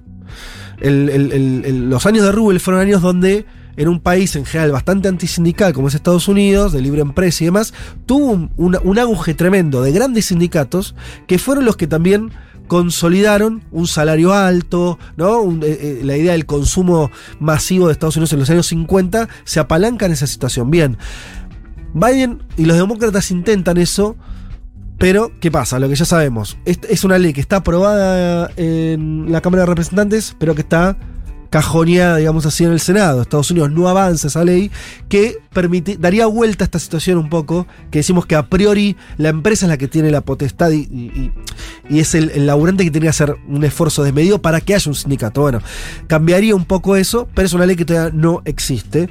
Biden lo que hizo fue felicitar a, Amazon, lo hizo explícitamente, ¿no? En, en- ¿A la este- empresa o a los trabajadores? No, no, no, a los trabajadores. Porque viste lo que dijo la vocera de Amazon, ¿no? La vocera de Amazon dice que fue muy baja la participación y que se debería votar nuevamente. Claro. O sea, a ojo con eso porque la empresa también está jugando posteriori. Total. Si En las elecciones de los países se juega posteriori, en las elecciones de los sindicatos como este también. Lo que dicen los analistas es que, lejos de ser una especie de, de llamarada aislada esto, es una tendencia general.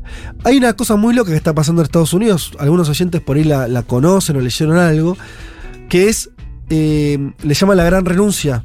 Claro. Millones de, de norteamericanos renuncian a sus trabajos. Renuncian porque están, son trabajos muy mal pagos. Porque, Porque Estados Unidos su tiempo en ocio. porque Estados Unidos implementó formas de ingreso Sobre todo a partir de la pandemia, los cheques esos que aparecieron, ¿viste? Bueno, empezó a haber toda una, una también una cercanía, una monetización eh, de algunos sectores, pero básicamente trabajos muy mal pagos que demandan una cantidad de esfuerzo eh, que, que después no, no se retribuye.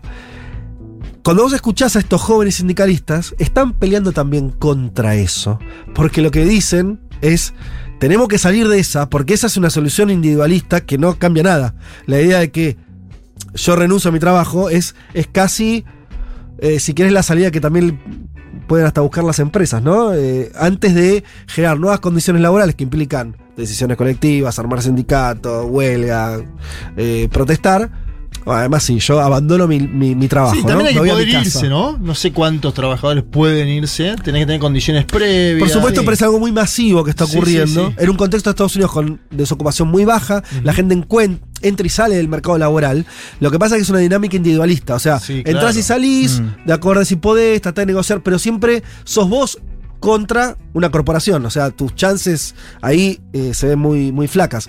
Como que empieza a haber una puja, o, o por lo menos se verá cuál es la tendencia social entre esta, este más sálvese quien pueda, ¿no? De la gran, de, de- de la renuncia a mi laburo, los que pueden, como bien decís, o si hay un proceso de sindicalización. Están diciendo que esto está pasando en muchas empresas, eh, industrias de Estados Unidos, un reverdecer sindical. Sí, creo que también es- eh, hay una tendencia occidental, ¿no? Digo, que, que tiene mucho que ver con este cambio del siglo XX, siglo XXI, de que ya el, el- el- el trabajo no es constitutivo de tu identidad, digamos. Y creo que también para pensar el debate de la sindicalización, eh, no digo, es interesante cómo también recupera un poco el sentido, pues digo, también algo de la gran renuncia, que, que- que está en Estados Unidos más clave, pero digo, sí. Es algo que se está dando, sobre todo en las juventudes, ¿no? Esto de, bueno, ya el trabajo, o sea, no, no, ya no es lo que era, lo que significaba en términos de cómo te organizaba la vida, cómo te da sentido, cómo te da una identidad y un sentido de pertenencia sobre todo.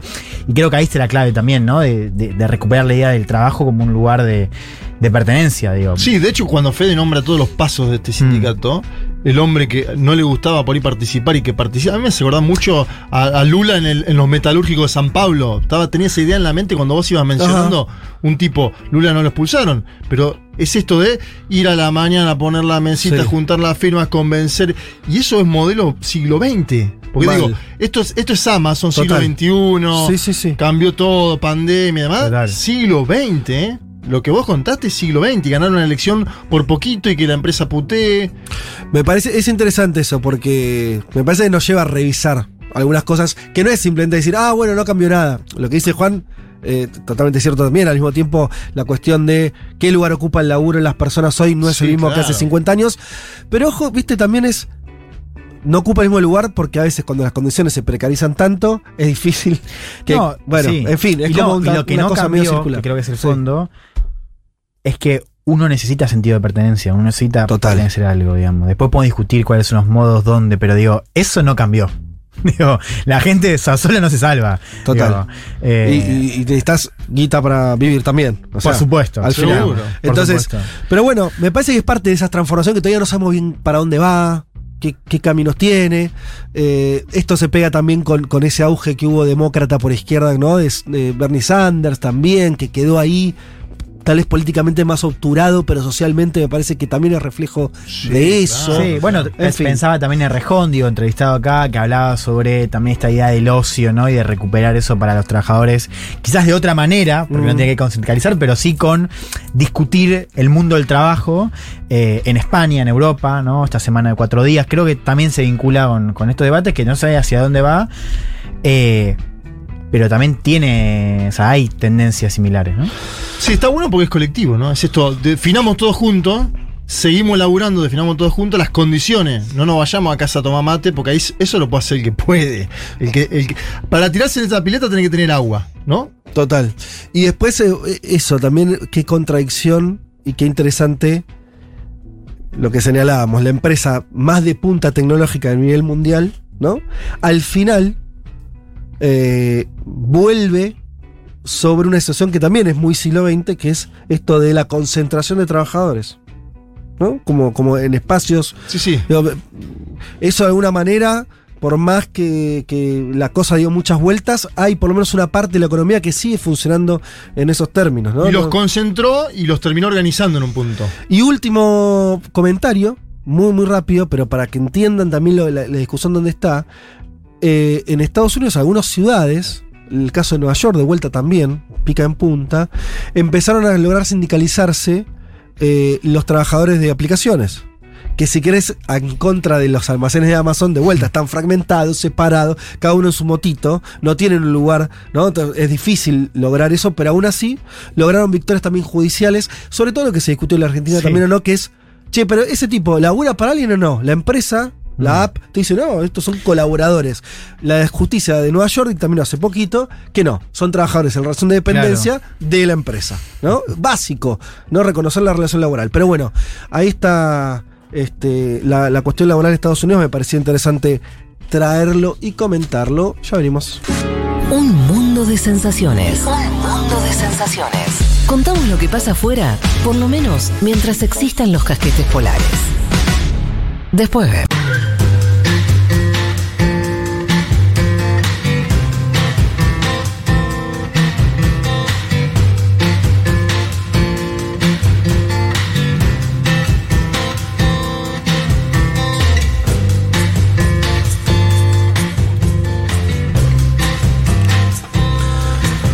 Bueno, aquí estamos.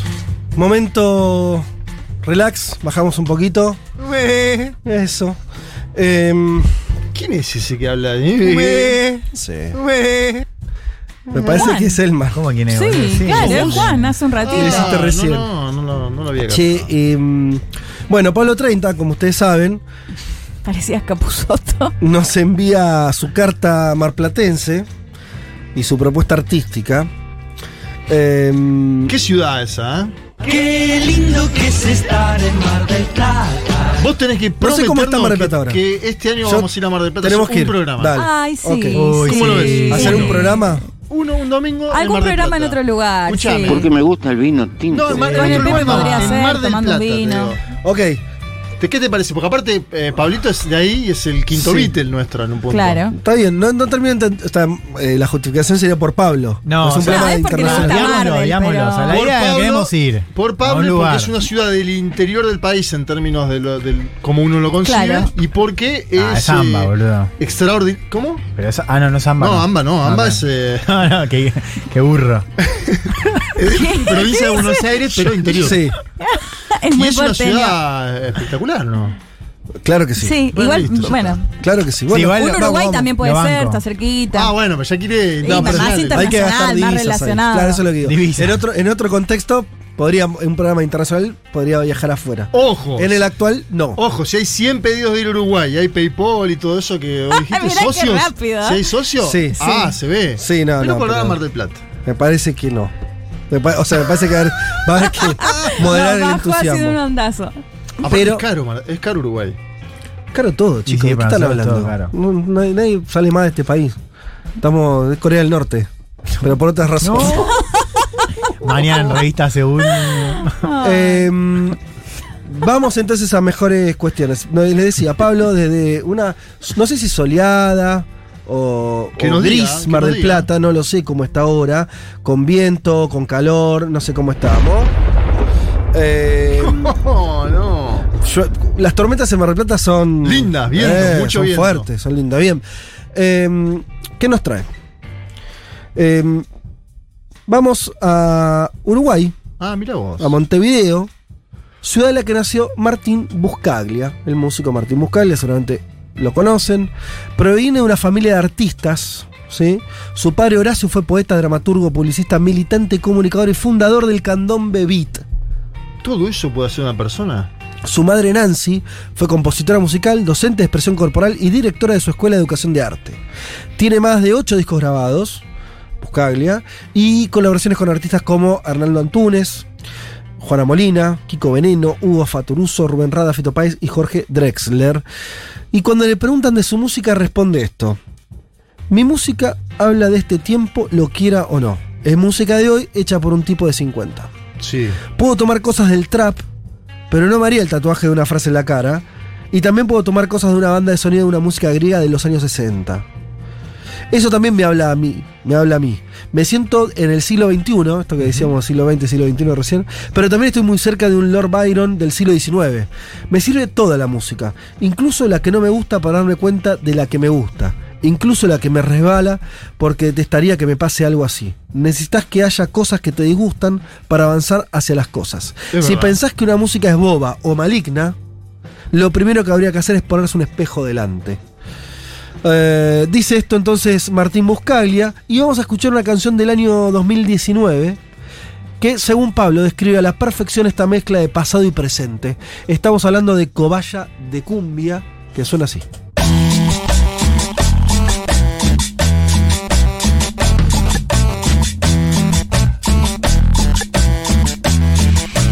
A ver si la cantan estas. Eso.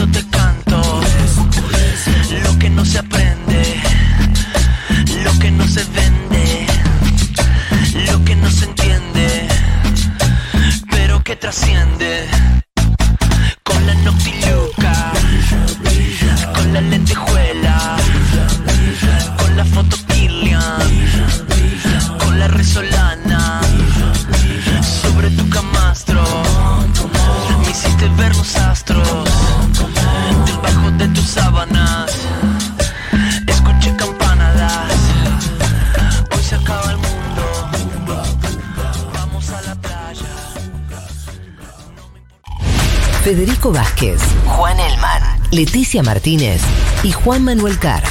Un mundo de sensaciones. Porque siempre hay que volver a explicar cómo funciona el sistema parlamentario.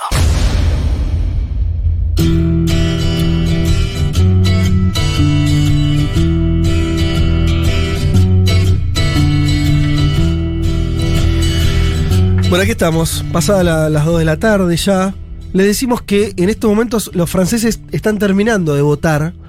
Por la diferencia horaria, eh, según nos dice nuestra productora, que está muy atenta a, a lo que haya información desde Francia, está ocurriendo la primera vuelta presidencial.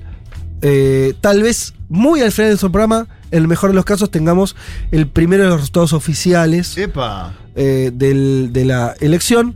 Por ahora hay solamente unas bocas de urna, ese tipo de encuestas que dan.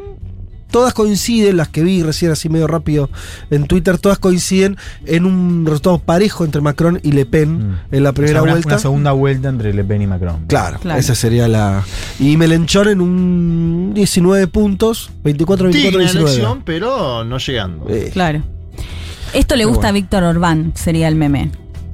¿Ah, sí? Y sí. Y sí, una Le Pen que va a encontrar un, un amigo ahí, ¿no? Bueno, vayamos así entonces, ultraderechas. Eh, Sí. En el caso de Víctor Orbán, ya gobernantes. Eh, bueno, de eso entonces nos vas a hablar, Leti. Perfil de Víctor Orbán, el presidente de Hungría. Sí, así es. Eh, Víctor Orbán tiene 58 años, Ajá. bastante joven. Sí. Eh, estudió abogacía. Es interesante este dato, que en 1989 recibe una beca de la Fundación Soros. Que vamos a hablar después de Soros y su vínculo con eh, Víctor Orbán. Soros, que recordemos, es, eh, tiene nacionalidad estadounidense, pero nació en Hungría. Claro, es húngaro. Sí, Eh, Es protestante y esto es interesante porque es un, un Orbán que parte de su juventud fue durante eh, una Hungría comunista, ¿no? Si bien no fue parte de la Unión Soviética, Claro. sí comunista, sabemos que había cierta persecución a las religiones, bueno, un, un Orbán que eh, empieza a practicar el, el protestantismo, es protestante desde los 90, como así lo dice, su esposa católica, y digo esto porque va a ser parte de su discurso el hecho de la familia que concibe con un hombre y una mujer, ¿no? Eh, esto lo vamos a, a ver más en detalle a lo largo de la columna. Eh, ¿Cuál es el inicio político de eh, Víctor Orbán? Bueno, ingresa a la juventud comunista en los 80. Sabemos Sí. cuando lo contamos, por ejemplo, el caso de Angela Merkel, que quizás no necesariamente porque van a ser comunistas o son comunistas, sino que tampoco, digamos, había demasiadas opciones si se quería militar. Bueno, él ingresa a la juventud comunista. A fines de los 80 ya es uno de los fundadores del partido Fidesz que es el partido que mantiene hasta la actualidad. Eh, eh, Ignacio Utin, que dio una, charla muy interesante acerca de esto, bueno, decía que el partido Fidesz significa Alianza de Jóvenes Demócratas, para entender lo que finalmente después va a ir cambiando totalmente, pero cómo había surgido más como un partido de centro. Muy Sí. caída del muro, ¿no? Todos esos, ¿no? Como todos esos movimientos. El de Merkel Sí, también es una cosa así, ¿no? Sí, Como todo sí, muy, totalmente. Juventud, muy 90, democracia. muy, muy caída del muro en, en Europa Oriental. Totalmente, acompañado de esto de, bueno, ingresan las juventudes comunistas, pero de a poco se va a ir al centro, fines de los 80, ya cuando se empezaba a ver eh, cómo empezaba a, a, bueno, no, no aún disolverse, pero ya en una Sí. caída de la Unión Soviética, eh, bueno, un Orbán que empieza a tener un discurso de, bueno, que se retiren las tropas eh, rusas de Hungría, pedir elecciones que se van a realizar finalmente en 1990, se va a presentar eh, Orbán en el 90, en el 94, no va a, a ganar, pero sí va a, a- a, digamos, a- su partido va a obtener algunas eh, bancadas en el Congreso. En 1998 es finalmente electo para ser primer ministro. Va 98. a gobernar del 98 al 2002. Eh, ¿Qué cambió en ese contexto? Y esto también lo explicaba muy bien eh, Ignacio. Eh, bueno, él decía, comparaba los 90 con lo que pasó también en otros países del Pacto de Varsovia, países de la ex Unión Soviética, incluso Rusia, que lo hemos comentado en otras ocasiones, ¿no? En este paso del comunismo a la economía de mercado, eh, em- empresarios que empiezan a comprar esas empresas estatales en medio de denuncias de corrupción, de irregularidades, eh, bueno, económicamente también golpeados por la inflación, eh, entre otras cuestiones. En todo ese contexto, lo que decía Ignacio es que, claro, muchos de los partidos de centro que estaban o que Orbán apoyaba en su momento, empiezan a negociar con quienes habían sido parte antes de, o de dirigentes comunistas. Y entonces a eso le permite a Orbán presentarse de alguna manera como el candidato anticomunista. Estos fines de los 90, en todo en este contexto muy malo económicamente, ¿no? Eh, para Hungría de los 90. Y ahí es cuando ya empieza a mediados de los 90 a dar ya un giro más a la derecha, ¿no? Claro. Eh, ah, bueno, y, y ya después finalmente obvio, obvio lo que vemos ya en, en los últimos años que ahí ya es un- un ultraderecha. Pero esa, esa postura en parte le permitió llegar a ese, a ese primer gobierno. O sea, vos lo que estás diciendo es que con- en la a ver si te, te entendí bien. Sí. Perdón mi voz que yo estoy. Ya entraste. Yo, en un momento voy a estar hablando todo así. Sos Fantino engripado. Eh, sería algo así, Leti, que si entendí bien es como el- en la medida en que el sistema político nuevo, húngaro, post caída, empezó a correrse medio hacia el centro, en una, en una situación de mm, complicada económicamente, Orbán opta por cada vez correrse más hacia la derecha y quedar como el referente anticomunista separado del resto de los partidos. Exacto, se va acopl- acoplando un poco, digamos, a lo que percibe, y bueno, claramente no le va tan mal. Eh, eh, igual es un, un candidato que se va a presentar elección tras elección tras Ajá. elección, porque de hecho él deja de gobernar en el 2002 y se va a presentar en las elecciones siguientes que no las va a ganar eh, hasta el 2010, que es ya cuando gana de nuevo para ser primer ministro y hasta el domingo pasado que ya ganó su cuarta gestión consecutiva. Eh, pero si les parece ya nos metemos de lleno para escuchar a nuestro, a nuestro entrevistado de hoy, Emiliano Suárez Lo, Lo- Losquiavo, eh, licenciado en Comunicación Social, especialista en Europa Oriental, que nos contaba un poco acerca, eh, bueno, de todo este contexto que se da de Orbán y cómo es su administración una vez que ya está en el gobierno. ¿Qué hace cuando empieza a gobernar en el 2010 que ya da este giro mucho más claro eh, a la ultraderecha? Lo escuchamos. Fue uno de los fundadores del partido Fidesz, el, su actual partido, que se constituyó el 30 de marzo del 88. Si bien inicia en la juventud, en la asociación de la juventud comunista, para el 89, cuando el comunismo ya estaba en franca caída, Eh, Escuchamos ahora, me, me confundí yo con el audio, vamos con el, el segundo audio.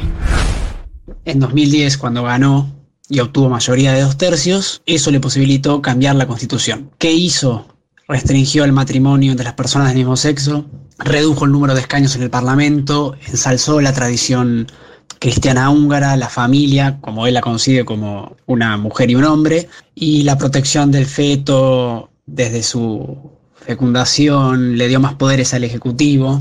Desde 2010 que Orbán viene marcando ser un líder de la nueva extrema derecha. Bueno, Orbán se opone a la idea de, ayudar a los sin hogar, por ejemplo. De hecho, hay multas para aquellos que estén viviendo en la calle en Hungría. Está en contra de la ayuda a los desempleados o a cualquiera que él considere improductivo. Y entre otras cosas, ha, ha recortado enormemente el presupuesto para ciencias y artes, lo que genera que gran número de, de húngaros se vayan a vivir afuera y ese gran número sean en general personas más que calificadas, trabajadores altamente calificados. Lindo. Sí. Linda persona. Ahí Emiliano nos ¿Eh? hacía un Copado. buen repaso de Sí. eh, algunas de las medidas que llevó adelante eh, Orbán desde el 2010, cuando, cuan- desde que gobierna consecutivamente. Me Sí. gustó la combinación entre no le, no le gusta eh, la gente que vive en la calle, no, no quiere Sí. dar ayuda social, tampoco le gustan los artistas y que Y la ciencia. y la ciencia, o sea, está bien. Sí. No por Sí. abajo y por arriba. Bueno, la figura ahora es medio oportunista, o sea, es una adopción como eh, también lo otro que ahorita tratando de entender, como medio tardía de él, o sea, se vuelve, se vuelve un ultraderechista. Decíamos María, Sí. Marie Le Pen, ¿no? Siempre lo fue de familia, el papá era Sí. nazi, va, está, viene una. Claro, y Pero de hecho intentó despegarse un poco de ese De hecho, veo el proceso claro, claro. contrario. Hmm. Este es como que adop- fue adoptando posiciones cada vez más de ultraderecha en los últimos años. Sería De, así. de hecho, eh, no sé, Juan, ¿qué querés comentar? Pero con la crisis migratoria, que fue quizás el, el más ej- ejemplo más claro, ¿no? Cuando se establece esto de las cuotas que tienen que recibir los países de la Unión Europea, bueno, él se opone a esto, va a terminar recibiendo una parte, pero Sí. muy mínima con respecto, de hecho, va a llevar adelante un referéndum para ver qué quieren los húngaros y las húngaras en ese sentido, digamos, también ahí va a adquirir un discurso muy fuerte anti-inmigrante en ese contexto. Sí, Juan. Yo creo que es al revés en el sentido de. Eh, sí hay un viraje, pero creo que si uno mira el- eh, la ultraderecha en Europa. Orban es el que primero la ve y también el, el- el que el que la ve y además eh, uno de los ¿En qué sentido el primero que la ve? que digo, eh, primero porque que gobierna, al menos, claro, claro. vos tenías y porque en realidad el, el auge es justo cuando él llega al poder, digamos, a toda la discusión 2010. Claro. Hmm. Eh, después, a, a partir de 2014, empezamos a hablar más de la Partidos de ultraderecha más fuertes. Claro, Ah, tiene la ok, diferencia, sí, sí. Sí. una diferencia compartida con Polonia, eh, que es que llega al gobierno, ¿no? Claro. Digo, entonces ahí tenés una diferencia. Pero creo que si uno mira el movimiento, por eso es tan importante Orban. O sea, Orban realmente para la Claro. Unión Europea y, y para Sí. la ultraderecha en todo el mundo es mucho más poderoso, mucho más importante que Le Pen, que Abascal, que Wilders en Holanda, digo, que Salvini en Italia. O sea, es un tipo que realmente. eh, yo diría que es el, el- el líder, digamos, para decirlo de Mm. alguna manera. Salvini era en un momento cuando gobernaba Italia, eh, Claro. creo que tenía otro Pero fue nivel, breve un nivel más alto, fue muy breve y lo que le agrego a lo que están eh, comentando, primero decir que gana eh, Víctor Orban, ¿no? Cada vez que hay un mundial, gana Víctor Orban. 2010, 2014, Claro. 2018 y 2022, pero además de eso agregar un algo significativo. Ojo que ganó con un conjunto de medidas económicas eh, favorables, diría, a los sectores eh, más postergados. Hay algo interesante sobre este tema en el newsletter que saca hoy la revista Crisis. Y además, toda la estrategia antioccidental que también no Eh, hay desde su perspectiva. Es que hay algo ahí, que es lo que decía Emiliano, Sí, Emiliano, ¿no? sí. Eh, que es para mí lo más interesante del dispositivo Orban, que es cuando él habla de la civilización, o sea, él habla de este declive de la civilización liberal, o sea, es un tipo que, Sí. por eso lo llaman democracias iliberales. Sí, ahora lo vamos a Y contar. Hace una cosa de mezclar el, el- como el tema de la, de la comunidad cristiana Exacto. con esto de valores de la familia, como que hay la un identidad mensaje nacional. claro, y muy antineoliberal, si querés, en Sí. su discurso, que Sí. enroca con eso que decís vos. Digo, bien. por No, eso y lo hace tan esta interesante. cuestión de- del ser nacional, del húngaro y la húngara está primero. De Mm. hecho, bueno, en parte también se explica claramente con lo que decíamos con los migrantes, ¿no? Esta idea de, de eso, de, un- de una Hungría primera, de esta cuestión más nacionalista. Sí. Eh, sí, eso va a estar constantemente en su discurso. Eh, coincido totalmente con lo que dice Juan, que me parece que realmente es un gran líder y Sí. que lo vemos, de- como lo contaba, desde 2010 en el que asumió, modificó la constitución y llevó adelante este tipo de medidas. Bueno, con la comunidad LGTBIQ, por ejemplo, hay una lucha impresionante. De hecho, el año pasado, la legislación que se aprobó para que, por ejemplo, eh, o se considera propaganda o que no pueden en los colegios y demás Claro. hablar de parejas del mismo Sí, o sea, una, sexo. una publicidad de coca, de que hay dos tipos de no sé, no se puede pasar. No se puede, claro. Digo, entre otras medidas ¿no? que, que ha prohibido. Bueno, ¿qué pasó con todo esto? Por supuesto, choca con la Unión Europea que dice, bueno, Claro. nuestros valores son demócratas, eh, somos liberales, ¿no? Él habla de, de hecho, esto de democracia iliberal, para Claro. llamar. Y ahí eh, se abren dos cuestiones que me parecen interesantes. Ahora vamos a, a discutir un poco más este de la, de la pelea que digamos que tiene con la Unión Europea por estas cuestiones, pero que a su vez al hablar de esta democracia iliberal, de hecho dijo que la democracia liberal ya terminó, ya murió, en- ha dicho en sus discursos, de su vínculo con países como China y con Rusia, que ahora, por supuesto, en este contexto de guerra, toma muchísima más eh, relevancia. Escuchamos ya el último audio de Emiliano Suárez Losquiavo, que planteaba justamente este, este vínculo que tiene con, con la Unión Europea y con Rusia. Eh, Orbán, sobre todo, es un nacionalista, es un nacionalista húngaro. Orbán lo dijo en 2014, si no recuerdo mal, que él defendía la democracia iliberal y que se unía a Rusia, China, que básicamente es cierta libertad, pero siempre a lo nacional, ignorando un poco el europeísmo. Eh, la Unión Europea avisó que iba a congelar los fondos europeos de Hungría y de Polonia también por su giro autoritario. Entonces quizás esa sea una forma para la Unión Europea de presionar. Parlamento Europeo ha decidido en estos días eh, poner en marcha un procedimiento para aplicar el artículo 7, el que básicamente prevé retirar el derecho de voto en los consejos europeos a los estados que violan los principios democráticos de la Unión Europea, como Polonia o Hungría. El tema es que para hacer efectivo eso es necesario que todos los estados, menos el acusado, estén de acuerdo. Y no es posible por el momento porque Polonia y Hungría se defienden mutuamente. Súper interesante, sobre todo esto que decía lo último, ¿no? De eh, una Unión Europea que igual se siente- está un poco limitada, ¿no? De, bueno, hablan de congelarle los fondos por no respetar el Estado de Derecho. Esto es una lucha desde hace, o un conflicto desde hace unos años, ¿no? Porque teniendo dos países que se apoyen mutuamente, Mm. no hay forma porque tiene que quedar solo el país acusado. Exacto, exacto. Y tiene, bueno, como lo decía Juan, Polonia también, que es un gran aliado en ese sentido. Hay que ver qué pasa con Francia, por ejemplo, que sería, bueno, muy relevante No, de sí. acuerdo a la elección y, Y, hay puede que ver salir. qué pasa con Polonia Sí. con la guerra. Porque Polonia, uno de los grandes cambios a nivel espacio Sí. europeo es que Polonia se acerca de vuelta a Estados Unidos porque es el que Sí. más recibe refugiados. Hay que ver ahí qué pasa si Polonia viene más para el lado de Occidente. Sí, bueno, ¿qué pasa entonces? Eh, esto, con la, con la Unión Europea que anuncia eh, el co- congelar los fondos justamente de una Hungría que lo necesita, eh, que necesita esos fondos. ¿Y qué pasa con el tema de Rusia? Que lo decíamos ahí, de hecho, Emiliano en otra parte me contaba, bueno, hay bastante similitud. Eh, de hecho, esta pregunta de por qué Vladimir Putin tiene tan buen vínculo con las ultraderechas en Europa, ¿no? Que se vio legisladores que apoyaban incluso a Putin. Bueno, porque hay una cuestión ahí nacionalista, esta lucha con la comunidad LGTBIQ también. Digo, varias similitudes que se pueden llegar a encontrar. Bueno, en el caso también de Orbán hay denuncias, no sé, de la libertad de expresión con respecto al tema de los, de, la- de los medios de comunicación. Bueno, una serie de cuestiones que él mm, claramente lo dice, ¿no?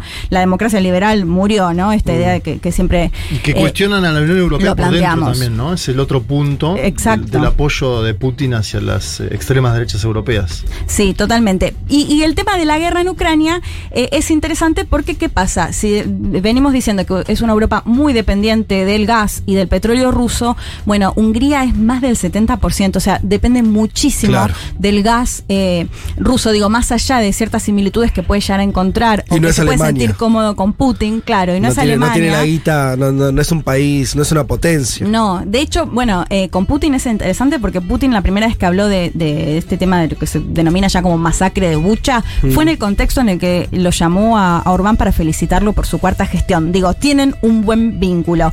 ¿Cuál es la postura de Hungría en todo este, en todo este tema de la guerra? Bueno, en un comienzo lo condenó, pero por ejemplo no permitió que pasen armas por territorio húngaro Sí. a, eh, Ucrania. Eh, un Zelensky que lo critica constantemente justamente por esta postura, porque le pide que, eh, que, que- que, bueno, que cuestione o, o que rompa con Rusia, eh, una Hungría que, eh, que a su vez recibe igual migrantes, ¿no? Lo decíamos, con países como Polonia que, que, digamos, históricamente no querían recibir sobre todo a los migrantes No, de, claro. de Medio Oriente, y que por otro lado, cuando Putin, por ejemplo, estableció esto del pago en rublos, fue uno de los primeros que lo aceptó. Lo aceptó. Eh, y que de hecho, eh, algo relevante que pasó esta semana fue que se opuso a las sanciones en materia energética. Entonces, la Unión Europea está en esta, yo decía, como un poco que mm, si- sin saber, me parece, para dónde ir, con qué hacer, ¿no? Justamente, bueno, lo puede eh, seguir amenazando con congelarle los fondos para cambiar o para que Orbán, digamos, dé un vuelco en esa postura y finalmente apoye. Bueno, está como esta, esta relación, digamos, ambivalente en el contexto de la guerra. Les leo ya para ir terminando eh, lo que dijo cuando ganó en esta cuarta, cuarta gestión. Les decía, seis partidos que se unieron, seis partidos muy distintos, ecologista, liberal, Sí. que se unieron justamente para ganarlo Orbán y no lo lograron. Eh, de hecho, bueno, fue una victoria, como lo dijo, una victoria aplastante. ¿Cuáles fueron las primeras palabras cuando ganó? Ah, todo esto una parte que no dije. Les conté antes que recibió una beca de la Fundación Soros. Sí. Bueno, Orbán es uno de los grandes discursos, esto que se escuchan muchas teorías, muchas Sí. teorías antisemitas y Sí. demás, de un Soros que de hecho ha tenido que, ha retirado eh, fundaciones que estaban establecidas en Hungría desde hacía décadas por considerar eh, una persecución muy fuerte por parte de un Orbán que dice, bueno, Soros nos trae los migrantes, los refugiados, Soros maneja, bueno, Sí, esas claro, teorías como que la hemos síntesis escuchado. de la civilización liberal o, de- o esa democracia liberal fallida, digamos. Eso es que Soros. intenta ingresar a Claro. nuestro país a través de Soros. Eh, bueno, ¿qué dijo cuando eh, ganó? Tenemos la victoria, se puede ver desde la luna, pero es seguro que se puede ver desde Bruselas. O sea, en un claro mensaje a la Ajá. Unión Europea, los denomina los burócratas de Bruselas. Recordemos esta victoria hasta el final de nuestras vidas, porque tuvimos que luchar contra una gran cantidad de oponentes. Esas fuerzas incluían no solo a los propio- propios partidos de oposición de Hungría, sino también a los burócratas de Bruselas, el imperio Soros, con todo su dinero, los principales medios de comunicación internacionales y al final incluso el presidente ucraniano. Nunca tuvimos tantos oponentes al mismo tiempo. Bueno, eh, ¿cuál es el discurso? Pese a que todos se nos oponen, eh, eh, nuestra victoria fue aplastante y hay que decir que eso es una, una realidad de este candidato que, como le decía Juanma, es un enemigo interno, si se quiere, para, para la Unión Europea y con este vínculo también con, con Rusia y con China. Así que me parece, eh, bueno, me parecía interesante sobre todo por esto y sumar lo que decía Juan también, ¿no? De cómo se perfiló o si es el gran líder de esta ultraderecha en el gobierno. Está bien Con eso. mucho apoyo. Hablemos, estiremos un poquito más de esa idea, porque me parece que es parte de lo que, de lo que puede estar discutiéndose también en los próximos años en Europa. O sea, vos te- ¿qué tenés hoy en Europa? Tenés eh, figuras como la de Orbán gobernando, eh, hablan de Polonia, Polonia también, eh, en un momento en Italia que tuvo un gobierno más Sí. claramente de, de ultraderecha. Y después tenés una serie de fuerzas que todas crecieron Hmm. en España. Le Pen que está ahora disputando, tal vez esté disputando la segunda vuelta en Francia, por más que ya pasó otras veces y nunca ganó. Eh, tenés esa situación, ¿no? Como. Y, y al mismo tiempo una Unión Europea muy golpeada, debilitada, la guerra dentro de su territorio. O sea, es una situación. A mí no me extrañaría que vayamos a un escenario donde, más allá de digo, cuando la guerra de Ucrania o, o- o termine o se vuelva crónica, no sé, veremos qué- Mm. cuál es la- lo que pasa, eh, donde, donde esto, donde al final uno de los ganadores políticos de todo esto puede ser la ultraderecha, por varias razones, yo digo, es discutible, ¿eh? pero vos tenés una situación económica que va a ser peor, Sí. probablemente, ¿no? Todo, el- todo el reacomodo este europeo que al final van a pagar, digo, la gente no... ah, en Twitter había un chiste de españoles la- con el, el lavarropas, usando el lavarropas a las 2 de la mañana porque es más barata la tarifa de luz. Sí. No sé si vieron eso, pero es algo que estaban ahí. O sea, la cuestión energética, Bueno. ¿no? Que no está cerrando y de pronto... la- Sí, de- déjame hacerte un paréntesis. De hecho, Orbán dice, nosotros no queremos, o sea, no estamos a favor del congelamiento de, de la importación energética de Rusia, porque eso va a, ser, va a significar que paguen esta guerra los húngaros y las húngaras. Bueno. Digo, entonces esa narrativa en ese a contexto... lo que hoy es que eso que a él lo posiciona en ese lugar ¿no? Para las fuerzas de ultraderecha en cada uno de los países, esta situación también empieza a generar también toda una. A ver, en Europa siempre, esto es lo que digo, porque a veces los marcos mentales. En América Latina, en general, en general, cuando se aprieta demasiado el cinturón y demás, tenemos sociedades que se vuelcan a gobiernos más de izquierda o nacionales populares. En Europa, cuando esto pasa, se vuelcan al fascismo y al nazismo. Esto es eh, historia pura. Y, y- y en Hell ves que esto vuelve a ocurrir. Entonces yo digo, ojo, vos tenés un escenario de guerra, tenés un escenario social en descomposición y una Unión Europea que no está dando unas respuestas increíbles. Entonces digo, una de las consecuencias por tener lo de Ucrania es que los orbanes empiecen a Pero germinar. fíjate la, vos la, la encuesta que das de Francia ahora, que es un exit poll que por ahí alguien lo Sí. escucha en la semana y ya va a saber cómo salió, pero es de paridad.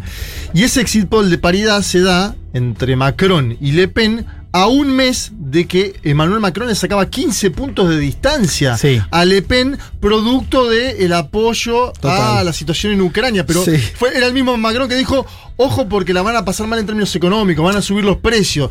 Dice eso y cuatro semanas después se evapora esa ventaja. Después uno vaya a saber qué va a pasar en el balotaje porque Total. es probable Que gane Macron. Gane Macron. Sí, Pero sí. esto que, Bueno, que mencionás es... ¿no? Lo Hay de que ver. Macron en el balotaje, digo, porque las encuestas en segunda vuelta Siempre- no son como las de la 2017. Claro. Claro. Pero eso que dice Juan, yo creo que es, es eh, muy importante y muy claro respecto a. Claro, uno pensaría que quizás la guerra eh, trastoca la coyuntura, lo cual uno diría que sí, Sí. ¿no? Y, y eso que decías, ¿no? Como Macron líder frente a Putin y demás. Pasan la semana y Le Pen. Claro, ¿por qué lo digo? Porque Le Pen. Una de las cosas que se, que se decía en la primera semana es que la ultraderecha le iba, la iba a golpear mucho su vínculo con Putin. Sí. Le Pen entre ellas. Le Pen recibió financiamiento de, de Putin. Eh, pasan las semanas, el debate se centra en los costos económicos y Le Pen, Obvio. con el mismo discurso que tiene ya hace varios años, quizás con algunas distancias, pero termina, o sea, no, no termina pagando un costo, al menos por lo que estamos viendo en encuestas de salida. Vamos a ver qué pasa ahora, pero digo, no parecería pagar un costo por sus vínculos con Putin, más bien, digo, la coyuntura sigue siendo favorable por la cuestión de los costos económicos. Y la Unión Europea, que claro, yo creo que eh, la Unión Europea ha mostrado mucha vitalidad en estas últimas semanas. O sea, de hecho, esto ha sido algo, diría, compartido. Uno lee en general la prensa de toda Europa y hay una idea, prensa que inclusive ha sido muy crítica con Bruselas. Yo creo que hay un consenso de que se ha movido bien y que por ahora se muestra unificada. Ahora, cuando esto pase en un par de meses, va a estar. Eh, va, a ser más difícil mantener el bloque de unidad frente a Rusia. O sea, ya lo estamos viendo con Orban. Digo, es una prueba de, bueno, cuando hay costos económicos, ¿qué haces con el gas, por ejemplo? O sea, yo creo que va a ser difícil eso. Y después hay muchas discusiones postergadas eh, que van a aflorar. Una vez que la coyuntura de la guerra baje un poco, va a volver en primer plano. eh, como estas tensiones que tiene la Europea, que, tiene una falta de dirección clara, ¿no? Sí, yo no veo que esté, o sea, es como... mm, Claro, la coyuntura. Pasa que, ya viste, cuando analizás con la coyuntura te equivocás siempre. Eh, ahora, si vos ves eh, la- las cosas más estructurales, vos tenés una Unión Europea que se le fue el socio, el socio económico, lo más importante que era Gran Bretaña. Tenés eh, la guerra, o sea, no puedes, no le puede beneficiarte una guerra en su casa. es como decís, che, mira esto a la corta, a la larga, esto te, te metieron un lío acá, y, y si encima esto no es corto. ¿Eh? Una guerra de duraba tres semanas, Sí. efectivamente no es así. Y después el costo económico lo está pagando Europa. Sí. Te voy a decir, todo esto es malo. Ahora, todo esto es malo Sí. y, y Tiene es liderazgos más precarios en Alemania, por ejemplo. Lo- ¿no? lo- Angela lo- Merkel no está. Ese es otro dato evidente. Ma- Emmanuel Macron, que es el que se quiere poner adelante de la Unión Europea, está yendo a una elección contra, la- contra la ultraderecha con un empate técnico en la primera Sí. vuelta. No sé si escucharon algún. Al- no me acuerdo qué representante era en Estados Unidos que hablaba de un plan Marshall 2 para Europa. O sea, Mm. Está bien, no sé si es algo. Pero, pero ¿me entendés? O sea, es una Europa muy, ma- muy, muy, empobrecida Sí, en, en de- varios términos. De hecho, Macron, que en la campaña ha intentado ligar constantemente a Le Pen con eh, Putin y, y pese a, digamos, a todo ese contexto o este horror que, que se Sí, genera en Europa, digo, no, no, no, que no logró conseguir Claro, nada. lo que decía, digo, al fin y De al hecho, cabo la cuestión imagen, social termina pesando. apoyo. Ahora, también para matizar un poco, digo, hace unos meses hicimos una columna acá respecto al retorno de la socialdemocracia al poder. Sí, la verdad. En, en los países nórdicos, Sí. eh, en Alemania sobre todo. Entonces, Digo, es verdad que la coyuntura te pierde, te saca, pero también creo que hay algo que está pasando en Europa que podríamos también inclusive pensar en América Latina. Digo, vos tenés tendencias similares. Ahora, yo creo que no hay una narrativa que explique todo. Y entonces, eh, eso también me parece una constante. O sea, vos tenés sectores de Europa donde vos ves esto va por un lado. Y después sectores de Europa que, que- que pasan cosas quizás antitéticas. Digo, esta discusión sobre el retorno a la socialdemocracia, hace unos meses estábamos todos discutiendo de eso. Con evidencia. Sí. Pero, Pero, pero, como la pero segunda oleada latinoamericana también. Pero para, para, oleada pero. ¿por qué ¿Entusiasma? eso? Pero ¿por qué? O sea, Porque vos decías esto del giro a la derecha, y en realidad lo que estaba mostrando esos casos era que no, era que la pandemia, entre otras cosas, lo que Sí. hizo fue volver a poner al Estado en el centro de la discusión. Entonces, claro, ¿quiénes eran las fuerzas que mejor lo estaban aprovechando? Bueno, entre otras la socialdemocracia. No, pero puede haber un empate entre eso también. Seguro, pero digo, esa, esa tesis de ante la penuria se gira a la derecha, no es tan así, sino mira casos de Europa hoy que estábamos discutiendo hace, hace unos, unos meses. Entonces, por eso lo que digo es, conviven Sí, esas con- tendencias. eso- Eso, puede, eso digo. puede existir un empate, Eh, seguro. Entonces, y, y- y creo que no está tan claro esto de, bueno, se abre este periodo con, con la guerra y Europa vuelve a... No, digo, me parece que también... eh, Yo, yo sí. lo, que, lo que sostengo es que es, y esto creo que mm, por más que hubiera giro, que también lo, lo hay, lo puede seguir habiendo en algunos países hacia gobiernos socialdemócratas, Europa como proyecto, que está herido de muerte, me parece que... No, eso ni hablar. Claro, bueno, Sí. pero a lo que voy es, más allá, digo, porque la guerra, claro, los unió. Los unió atrás de Estados Unidos, no es que los unió bajo algún proyecto común. Bajo la OTAN. Bueno, es discutible que eso sea un proyecto europeo. Bueno, es que ahí tenés el tema de la, la tensión permanente, digo, la OTAN ahí, digo. La Unión Europea no, como proyecto militar no, no- nunca existió, digo, por eso también hablamos con este Bataleme hace unas semanas, esto de, bueno, la tesis de Francia de somos potencia militar también, no camina, va. es OTAN. Lo que, a lo que me refiero no es a la cuestión de la deriva del proyecto, lo cual eso creo que es claro, creo que eso...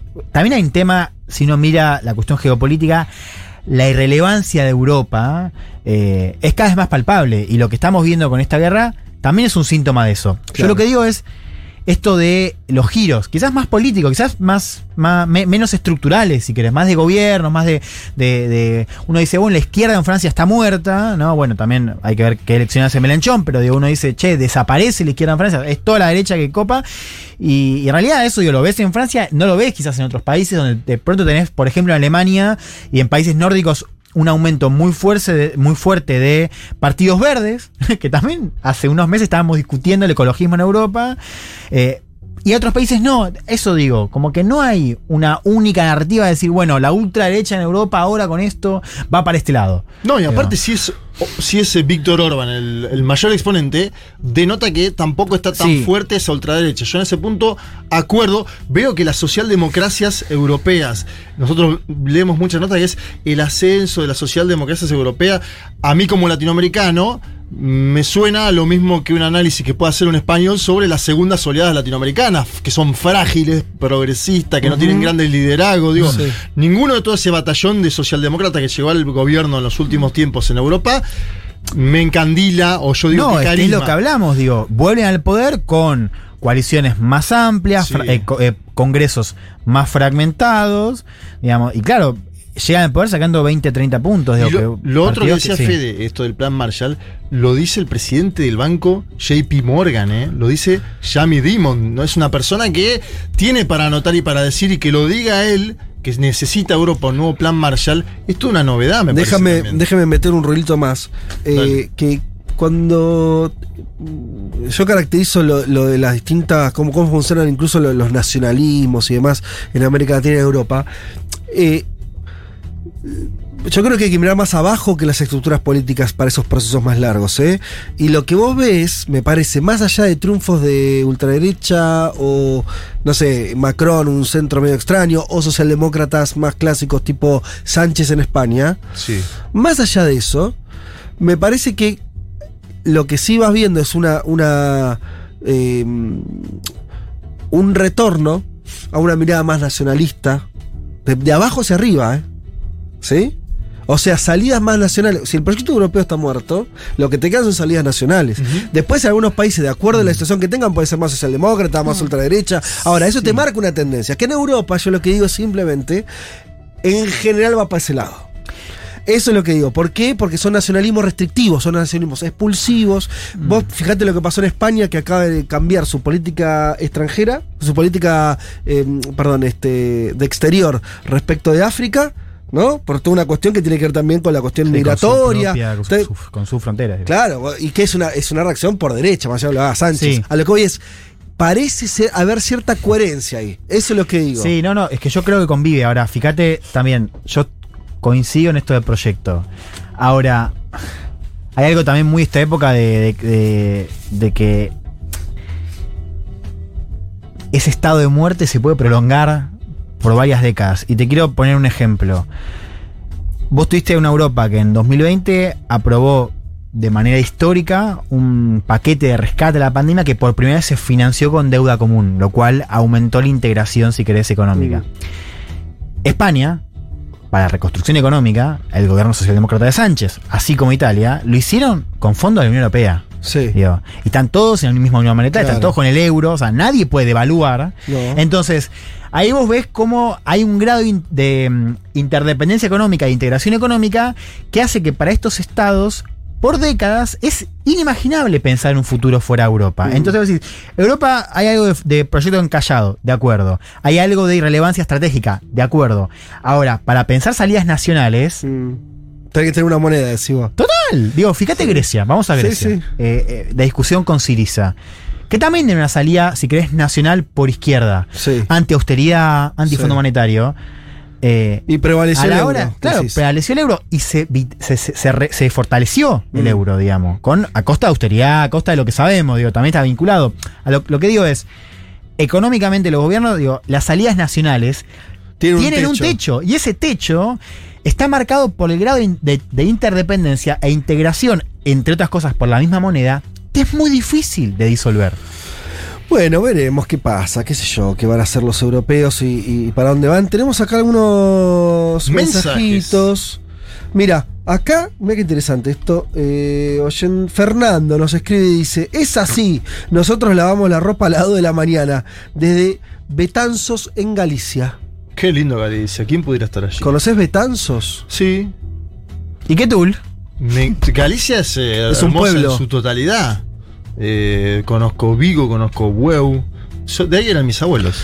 Eh, bueno, ahí entonces nos confirman que efectivamente, como decía Twitter, que Hal miente Twitter, eh, de eh, por lo menos Pará, este Twitter, no dijimos nada, que ahora el mayor accionista es Elon Musk.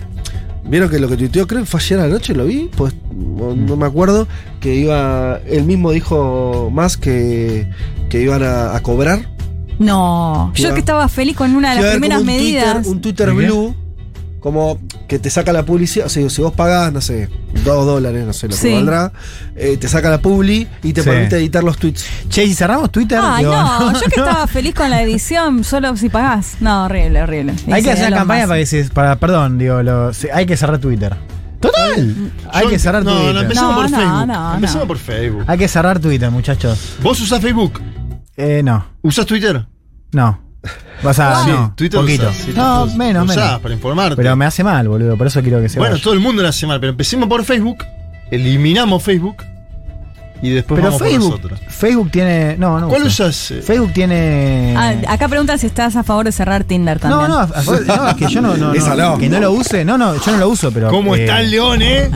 el león Santillán No, no. decían los, los favores Sí, no lo leo, uso, leo- pero- leo algunos mensajes. Soledad eh, Alonso Ramos nos dice: Sí, vengan a Mardel.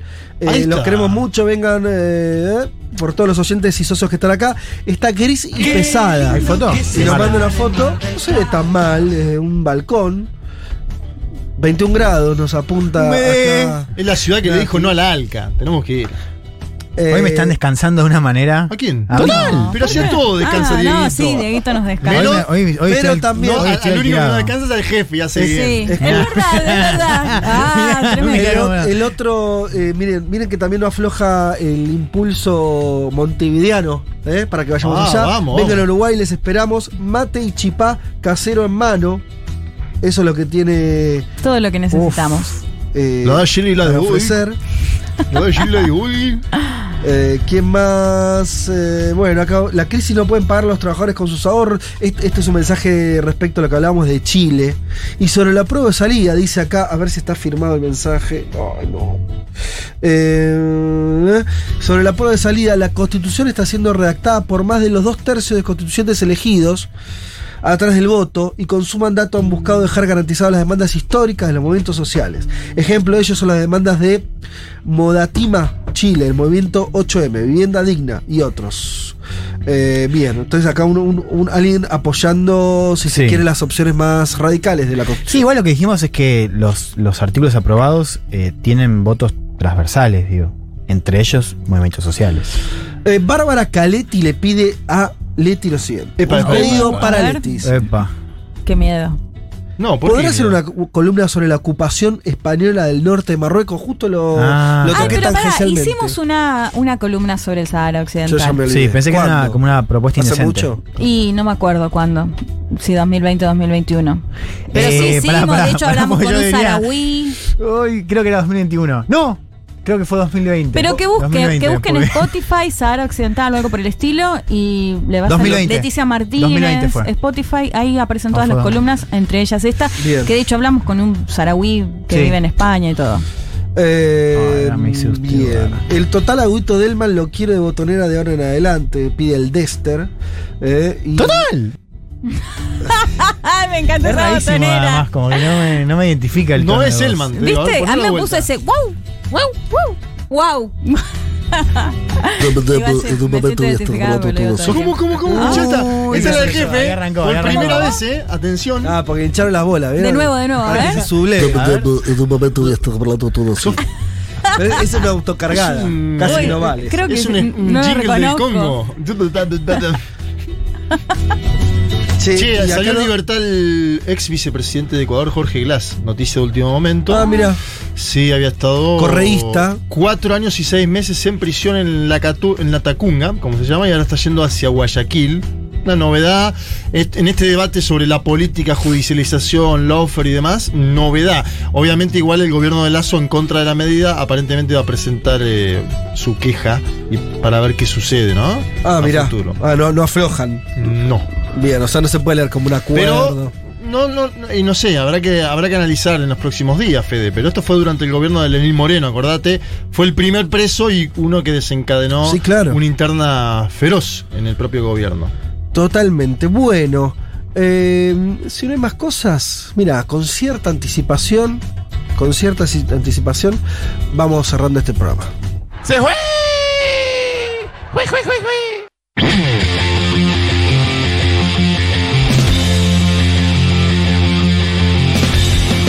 Eh, señoras y señores, eh, muchas tardes y buenas gracias. Por todas las veces que terminamos después de las 3 de la tarde, Está bueno. Sí. incontables. Sí. Muchísimo. Incontables. Donde Dieguito estaba ya enojado, fastidiado. Sí, además Dieguito que no durmió. ¿Cómo no? Bueno, durmió? eso, eso ¿Por lo elige, tampoco Tuvo vamos una a fiesta, un Ah, casorio o algo por el estilo. Bueno, eso también. Sí, claro. No, no tampoco- como todos los sábados, Vamos, ¿no? Dale. Eh, es lo mínimo que espero de, un generoso, operador de, boludo. Ahora como- de 23 años, que, que no duerma el viernes, que duerma el sábado, ni el sábado ni el viernes. Che, eh, bueno, pero por eso.